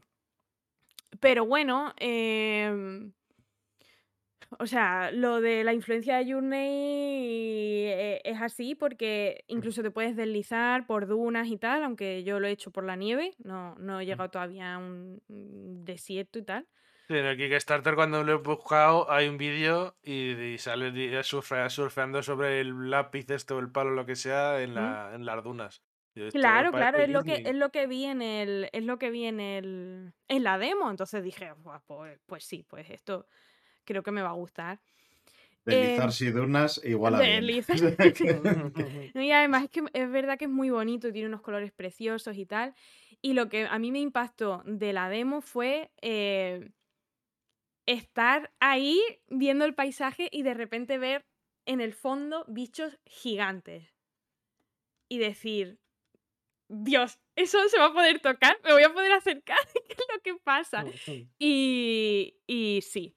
Entonces, eh, yo no he podido jugar, por ejemplo, al Shadow of the Colossus ni nada de eso, ¿vale? Lo más parecido a, a jugar con bichos gigantes, yo creo que, que, mm, es un poco Dark Souls y cosas de esas. Eh, entonces, es como mm, que me flipé, me flipé y dije yo, esto tengo, yo estos bichos tengo que tocarlos, tengo que, tengo que, mm, que saber en qué cojones son. Y mm, bueno, lo que mm, yo creo que lo que más me, me ha estado gustando del juego es la sensación de que tú eres muy pequeñito y que realmente eh, estás como muy de paso en todo y que hay algo como mucho más grande que tú, que eso es como una sensación, eh, supongo que mm, cuando pertenecemos a alguna comunidad o lo que sea, ¿no? Que, que, eh, es fácil de, de evocarlo a lo mejor si, si mm, tal. Yo lo que pasa es que como ni siquiera estoy bautizada, pues ese tipo de sensaciones me son como muy no tengo comunidad aparte de, de la de frikis y mm, enfermos mentales, ¿no? Pero... pero... mm, no sé, ha estado Y como la de gente guay. bonita. Y la de gente bonita, es verdad, gente Y, verdad. bonita, y claro. artista- y artistas también. Artistaza, claro. No, pero, pero es eso, es por ejemplo, hay, hay un bicho que se llama, que lo tengo aquí apuntado, se llaman testigos del tiempo, que son así como Uy, por un momento he grandes. pensado que ibas a decir de. Sí, sí. Sí, sí. Igual. Testigos del tiempo. Te he contado la palabra del tiempo. Tienes tiempo para mí. Y te da un librito. Venga, va. Uy. No, pero es eso, es como decir, pues sí, pues yo voy a pasar por aquí y este bicho eh, a lo mejor ha visto al viajero que, que ha venido antes que yo, me ha visto a mí, vendrá, eh, verá al que viene detrás o lo que sea, entonces es como eh, una, más. una sensación muy de paz de decir, si soy una mierda, ¿sabes? Realmente mm, estamos aquí eh, un momento y a tomar por culo y, y bueno, pues no sé, entonces es como que que me está gustando mucho ese tipo de sensaciones que me despierta y tal. Ya os digo que no sé mm, por dónde tirará el juego ni nada, pero, pero de momento está muy guay pasearse por sitios chachis donde de repente hay bichitos que hacen soniditos y cosas. eh, Me está gustando un montón. Así que os lo recomiendo. Si os apetece algo tranquilito, que no sea muy complejo ni, ni nada. Sí, sí, lo he estado, lo he estado viendo ahora un poquitín y da eso, toda la sensación de Journey, un poquito eh, Rime, Sí, eh, sí, este sí. juego, eh, o, el también el este, este que juego, que jugué yo hace un poquito el Pathless y demás, sobre todo en el movimiento, del rollo de, de querer que te muevas bien por el mundo. En el Pathless sí que era un mundo más abierto, que bueno, se Mm. inventaba No, esto es bastante pequeñito, vaya, que ya os digo, las peceritas no son muy, no son muy grandes. Tienes incluso un, un mapa para, mm, para ver dónde están la- las pelotas de energía y tal, pero es que yo creo que no hace ni falta. Sí, vamos, que es que puede, que puedes explorarlo un poquito. O sea, que te da todas las facilidades, pero las puedes Mm, usar en la medida que mm, tú, que tú quieras, ¿no? Sí, sí. eso mola bastante. Y eh, sí que parece que es bastante, bastante bonito. Es que, uf, además, la- lo que comentabas de la música para mí cada vez se hace más importante porque hay juegos, o sea, creo que la calidad de la música en los videojuegos cada vez está subiendo bastante más y me alegra mucho porque es que te ayuda mucho a la sinestesia, sobre todo en estos juegos en los cuales te mueves, ves las sensaciones y demás. Y entonces el tener una buena música que vaya bien, que te, que te Sí, meta en el... Al final, literalmente, eh. Journey es un journey, o sea, es un puto Claro. viaje. y es una música que te va a acompañar. No puede estar poniéndote tenso, ni, yo qué sé, por ejemplo, en, en el Subnautica, que no me, lo, no me lo he podido jugar porque a mí las cosas del, del agua me dan mucho miedo, pero, pero me jugué el principio y eso de vez en cuando te metes de repente unos pepinazos de música en plan pa pa pa que sí, sí. un poco así que tú dices, pero bueno. Eh". Pues eh, pues ese juego está diseñado un poquillo de aquella manera. Pues debe de estar diseñado para que si entras en el radio de X metros de una criatura mm, peligrosa, pues empieza a sonar la música ahí de tensión. Pues yo creo que no, que sonaba cada X tiempo. Eso es ah, lo que quiero decir, que no, que no sonaba por porque es que yo no me movía. o sea, yo asomaba la cabeza y decía. Pero, pero, pero ah". sí ah, bueno, eso puede ser, eso puede ser. No sé, no sé cómo funcionaba, pero desde luego a mí no me acompañaba nada, nada, nada la música. Pues al menos mal que no seguiste jugando, porque yo en una tica algún susto me he dado, ¿eh? No, no. O sea, yo sabía que no iba a poder jugarlos. Lo que hice fue que me busqué los bichos en internet y ya está. Los vi. Porque me gusta ver bichos, es que me gusta mucho ver bichos. A ver, pero- Tica, si te quedas en la zona al principio es muy cute, son todos pececitos ahí adorables y muchas lucecitas. Ya, ya. Pero claro, yo quiero ver un bicho enorme y poder interactuar. Entonces estos juegos que son paz y amor es lo que a mí me... me...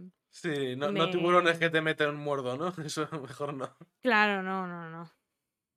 Eso so- es para otro tipo de momentos. mm, Y sobre todo que no me lleve sustos. Es que no. Es que, es que el agua, yo es que no puedo con el agua, tío. Yo me gusta mucho el mar, pero sé que no me, no me voy a poder meter Pero en la tú vida. solo hasta, Solo donde hagas pie, solo hasta donde hagas pie, ¿no? Sí, sí, y eso es muy pronto, que soy muy chica. Que eh, estás mencionando todo esto de que te gusta mucho ver los monstruos y tal. Lo mismo hay que meterte en una, una droga que se llama Monster Hunter, ¿eh? No, Hombre, pero ahí es, Lo pero ahí intenté, lo meterle intenté, lo intenté. tollinas a la... lo Ah, intenté, pero no, no es un juego para mí. No la has intentado No, conmigo. Pero claro, tú puedes No, irte, con- te vas con el Maxi y el Kerko, ellos revientan al bicho y tú estás de lejos, uy, mira qué bicho más bonito, y te pones a dibujártelo. Y ya está. Tú eres el artista de, la, de la expedición. O The Last Guardian, que es, tener, que es te- tener un gato. O sea, es eh, un gato, gato gigante simulator. O sea, es la- y es la hostia por eso mismo. O sea, es increíble. Pero, pero ¿The Last Guardian está para PC? No.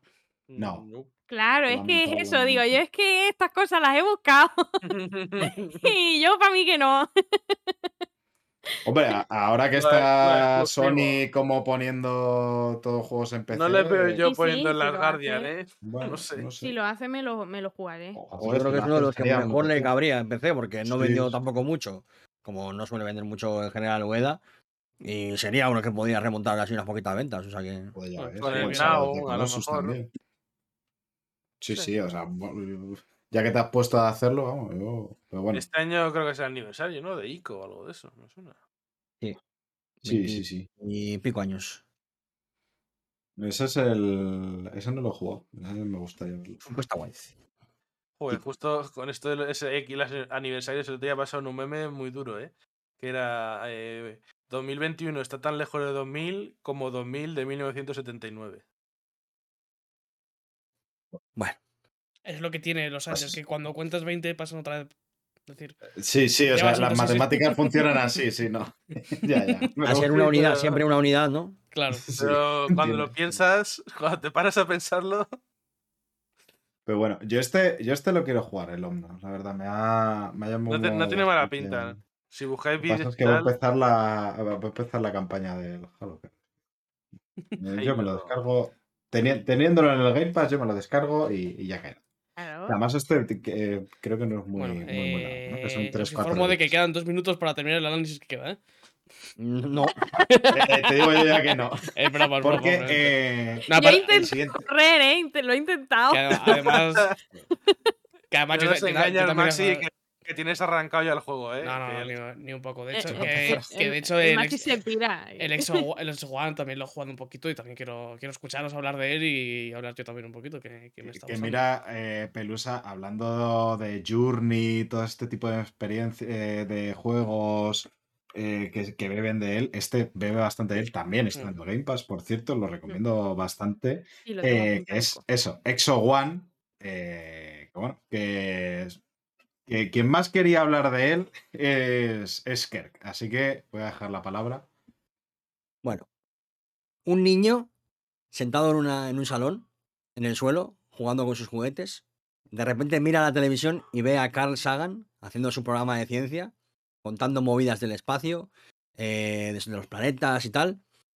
Y cuando acaba el programa, se acerca a la ventana, mira las nubes y se imagina flotando, viajando por diferentes planetas, explorando y, y jugando a ser un niño, pero en el espacio. Esto es Exo One.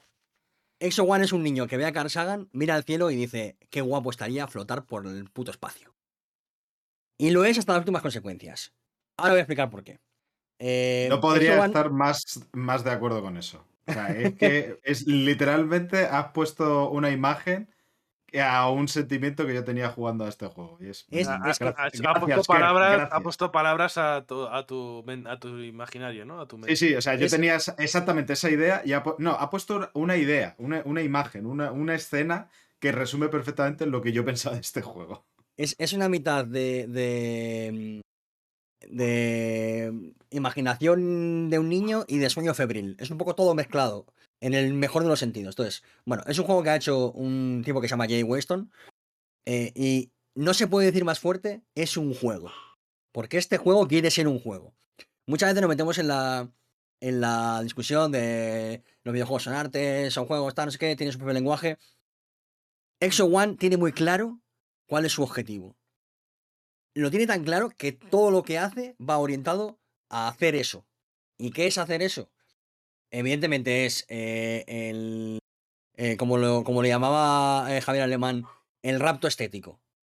Es un juego que lo que quiere es, además de pegarte el estendalazo, que lo hace porque es un juego que estéticamente es genial, porque vamos a visitar un montón de mundos diferentes, que además hay una cosa que quiero comentar de, la estética y del diseño de los niveles que, va, que va un poco de la mano, y, pero lo haré cuando, cuando hable un poco del gameplay. Eh, pero este juego literalmente quiere ser un juego en el que tú vas a explorar, flotar, caer y, volar y no hay nada más. Lo tiene tan claro que no hay ningún tipo de HUD, ningún tipo de marcador, ningún tipo de desafío como tal. No hay prácticamente escollos. Todo está en tu mano. Todo absolutamente está en tu mano.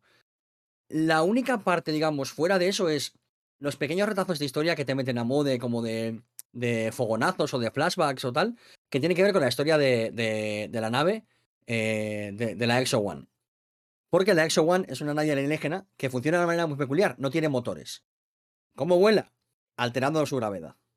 Es decir, cambia su gravedad para volverse pesada, entonces cae, empieza a rodar porque es una nave redonda, y cuando pilla una rampa, despega.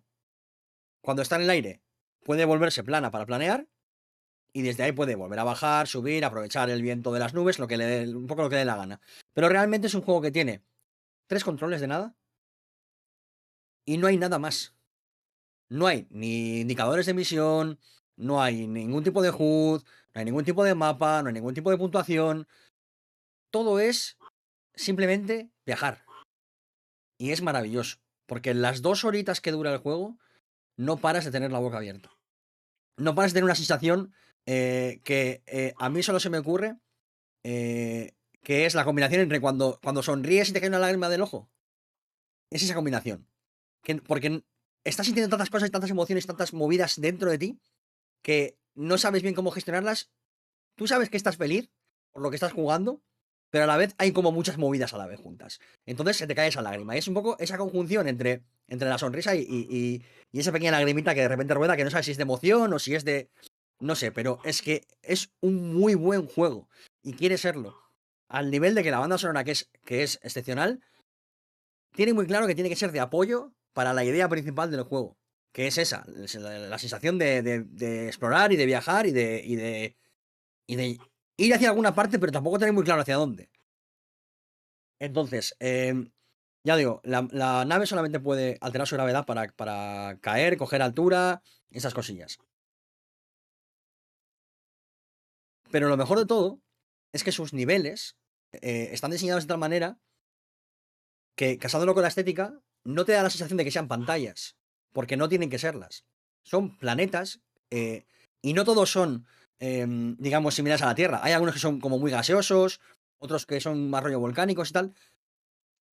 O, de repente, por ejemplo, una cosa que me gusta mucho es que a veces hay eh, estructuras em, alienígenas, pero que no tienen ninguna, ninguna, ningún parecido con edificios ni nada. Simplemente son estructuras que están ahí y que no sabes por qué están ahí. No hay ningún tipo de justificación, pero cuando las ves sabes que están ahí por algo.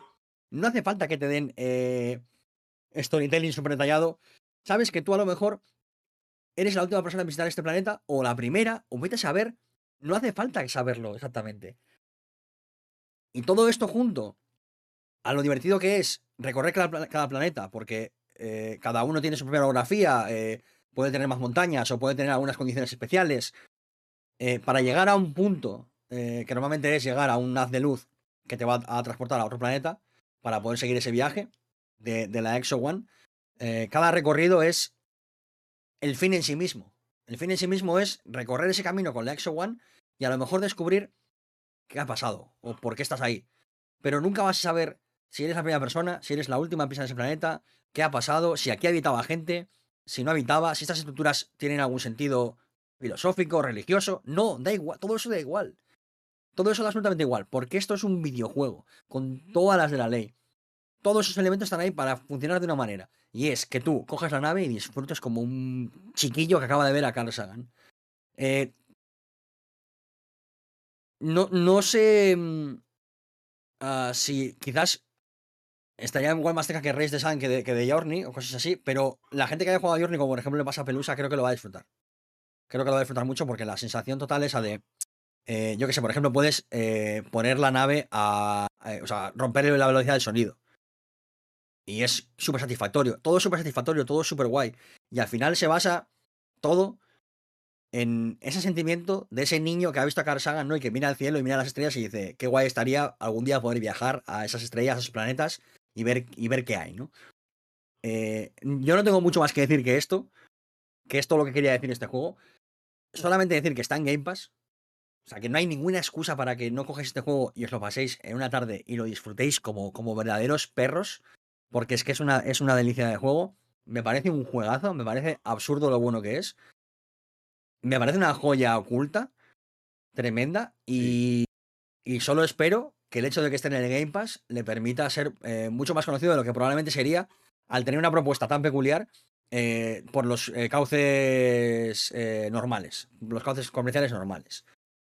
No hay mucho más que decir. Lo demás es el viaje que vais a descubrir vosotros y vosotras. El viaje de la Exo One, que, cada uno lo hace a su manera, porque además en los, en los planetas lo único que hay es un punto de referencia que sabes que tienes que llegar, pero en ningún momento el juego te dice vete ya ahí. Te puedes tirar el tiempo que quieras en cada planeta. No hay, no hay nada que te diga que tengas que correr o que te tengas que quedar. Puedes viajar todo lo rápido que puedas para intentar alcanzar tu destino. Puedes quedarte y explorar, eh, jugar con la nave, lo que quieras. Y eso le corresponde a cada, a cada una y a cada uno de vosotras cuando juegue el juego.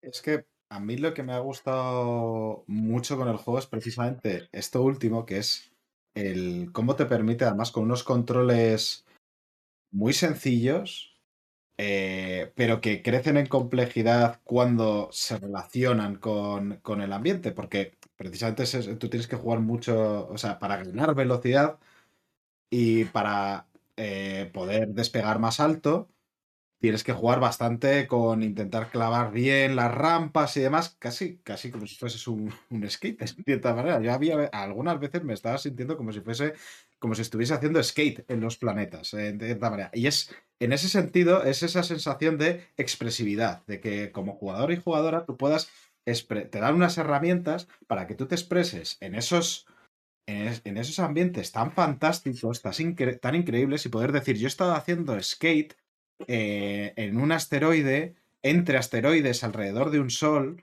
yo he estado en, eh, volando y sumergiéndome en un gigante gaseoso, yo he podido ver, o sea, este- todas estas frases que parecen sacadas de Blade Runner y literalmente es lo que estás pudiendo hacer con este juego. Y entonces Sí, eso te emociona, te emociona literalmente cuando te estaba contando eh, el Android al final de Blade Runner, todas esas cosas fantásticas y te las imaginabas haciendo eso.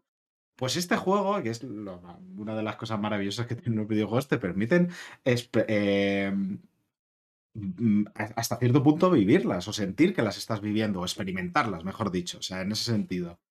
Y, eso se consigue, lo consigue el juego muy inteligentemente poniéndote eso, como, ha, dicho también Kirk, eh, esos, en esos planetas, esas, en esas situaciones tan maravillosas, con esa ambientación tan cuidada, con esa música tan bonita y con una y, diciéndote disfruta, exprésate, sé tú mismo y puedes decir que has estado haciendo eso porque lo has estado haciendo en, este juego y, y lo consigue de una manera magnífica el juego. O sea, es mm, una experiencia mm, maravillosa. Yo sí que creo que es uno de los tapados de- del año. Lástima que haya llegado tan tarde, porque vamos, yo es que le daría premios hasta, hasta para todas las cosas, vamos.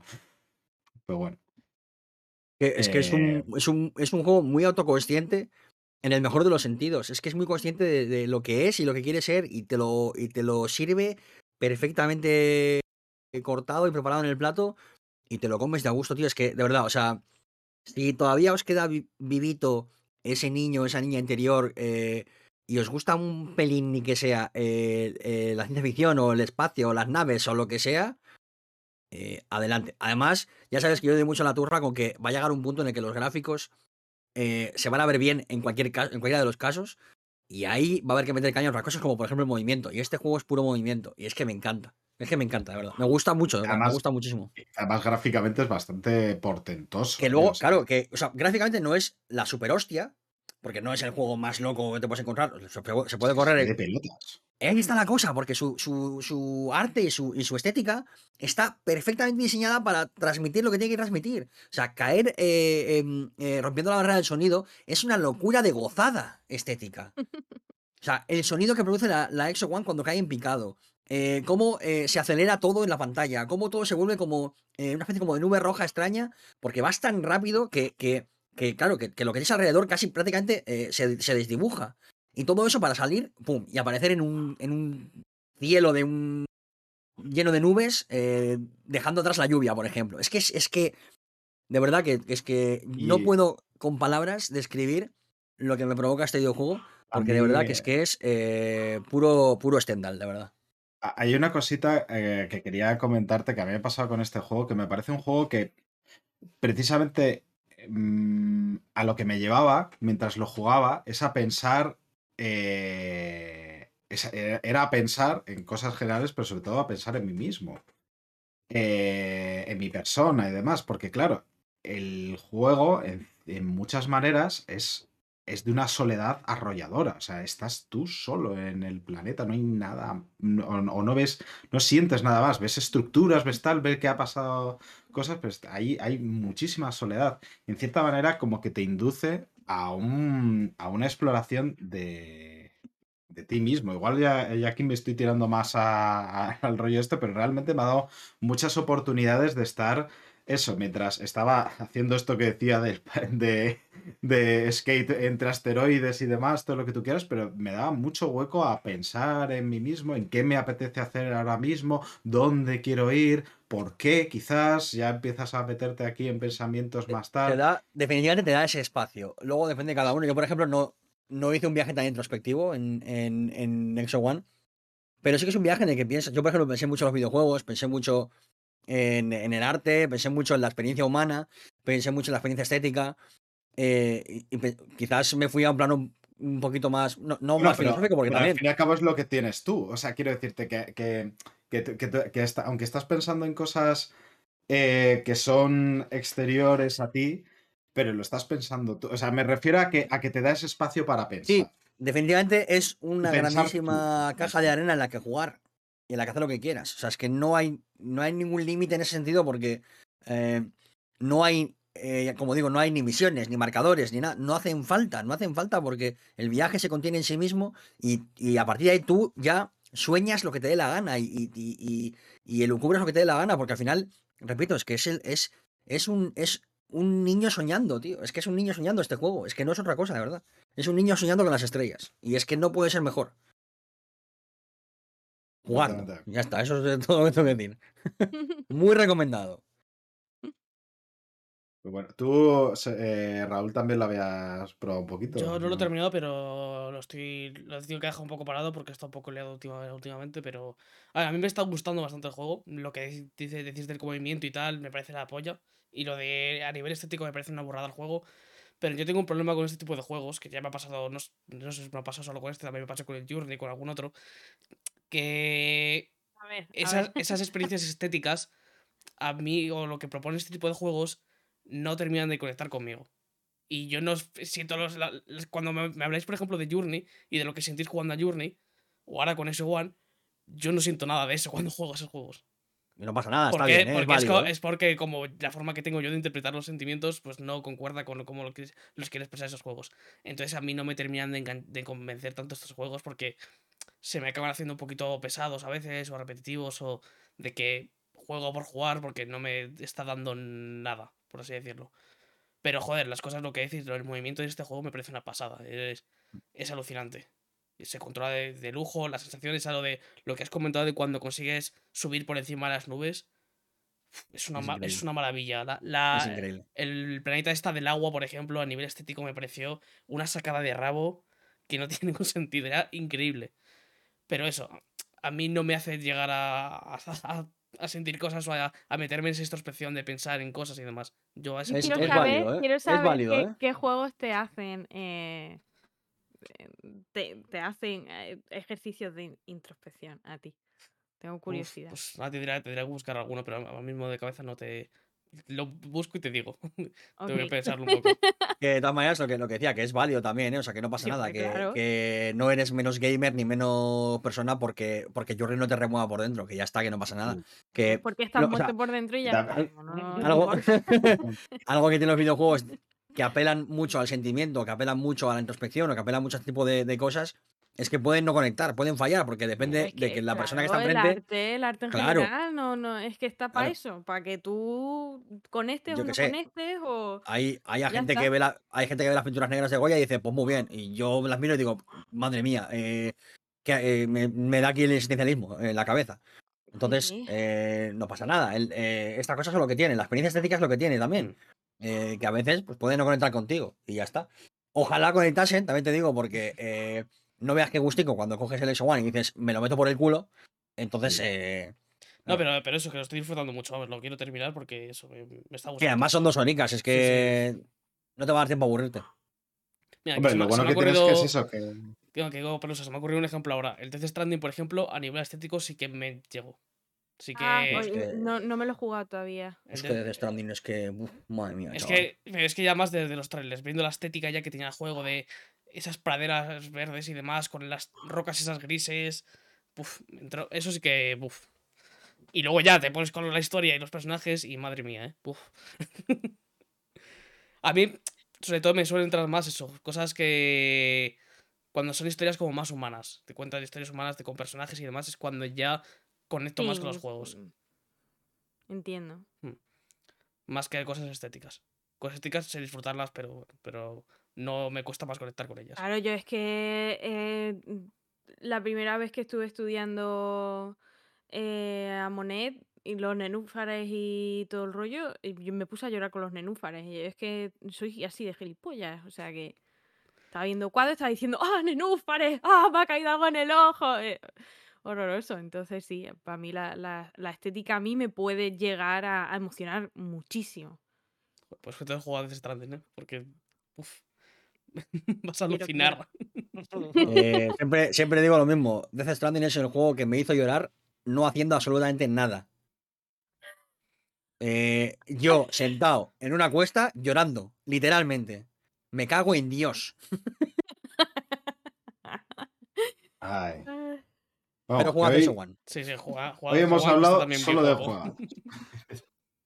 Sí, sí, Exo One, es que, buf, está- es que, Es que- es que pero eso, y- precisamente porque y- es eso, que te da, te da el espacio, que es, la, que es lo que ha dicho muy bien eh, eh, Kirk, que es precisamente por eso, aunque mm, tu experiencia sea, o sea, no hayas llegado a conectar de esa manera, sigue teniendo suficiente espacio Mm. como para que tú puedas encontrar eh, muchas cosas que te puedan gustar, ya sea el movimiento, ya sea simplemente la, la cosa estética, aunque no haya una conexión tan emocional como que puede ser a la experiencia en sí. Y entonces, por eso está muy bien diseñado. Es como, como dice Kerr, que, que, que todo está pensado para, para una dirección, pero a la vez es el tener espacio. Es maravilloso en ese sentido. Perdona, Raúl, que te había... No, no, estaba, iba a decir de lo que has dicho, así que. Pues ya estaría. O- Entonces ya modo- estamos. Modelo para regalo y a casa. Y, eh, y ya Raúl puede ponerse a jugar a la campaña, todas estas cosas. Eso es. Así que Estaba con la atención Eh, del hombre, el pobrecillo.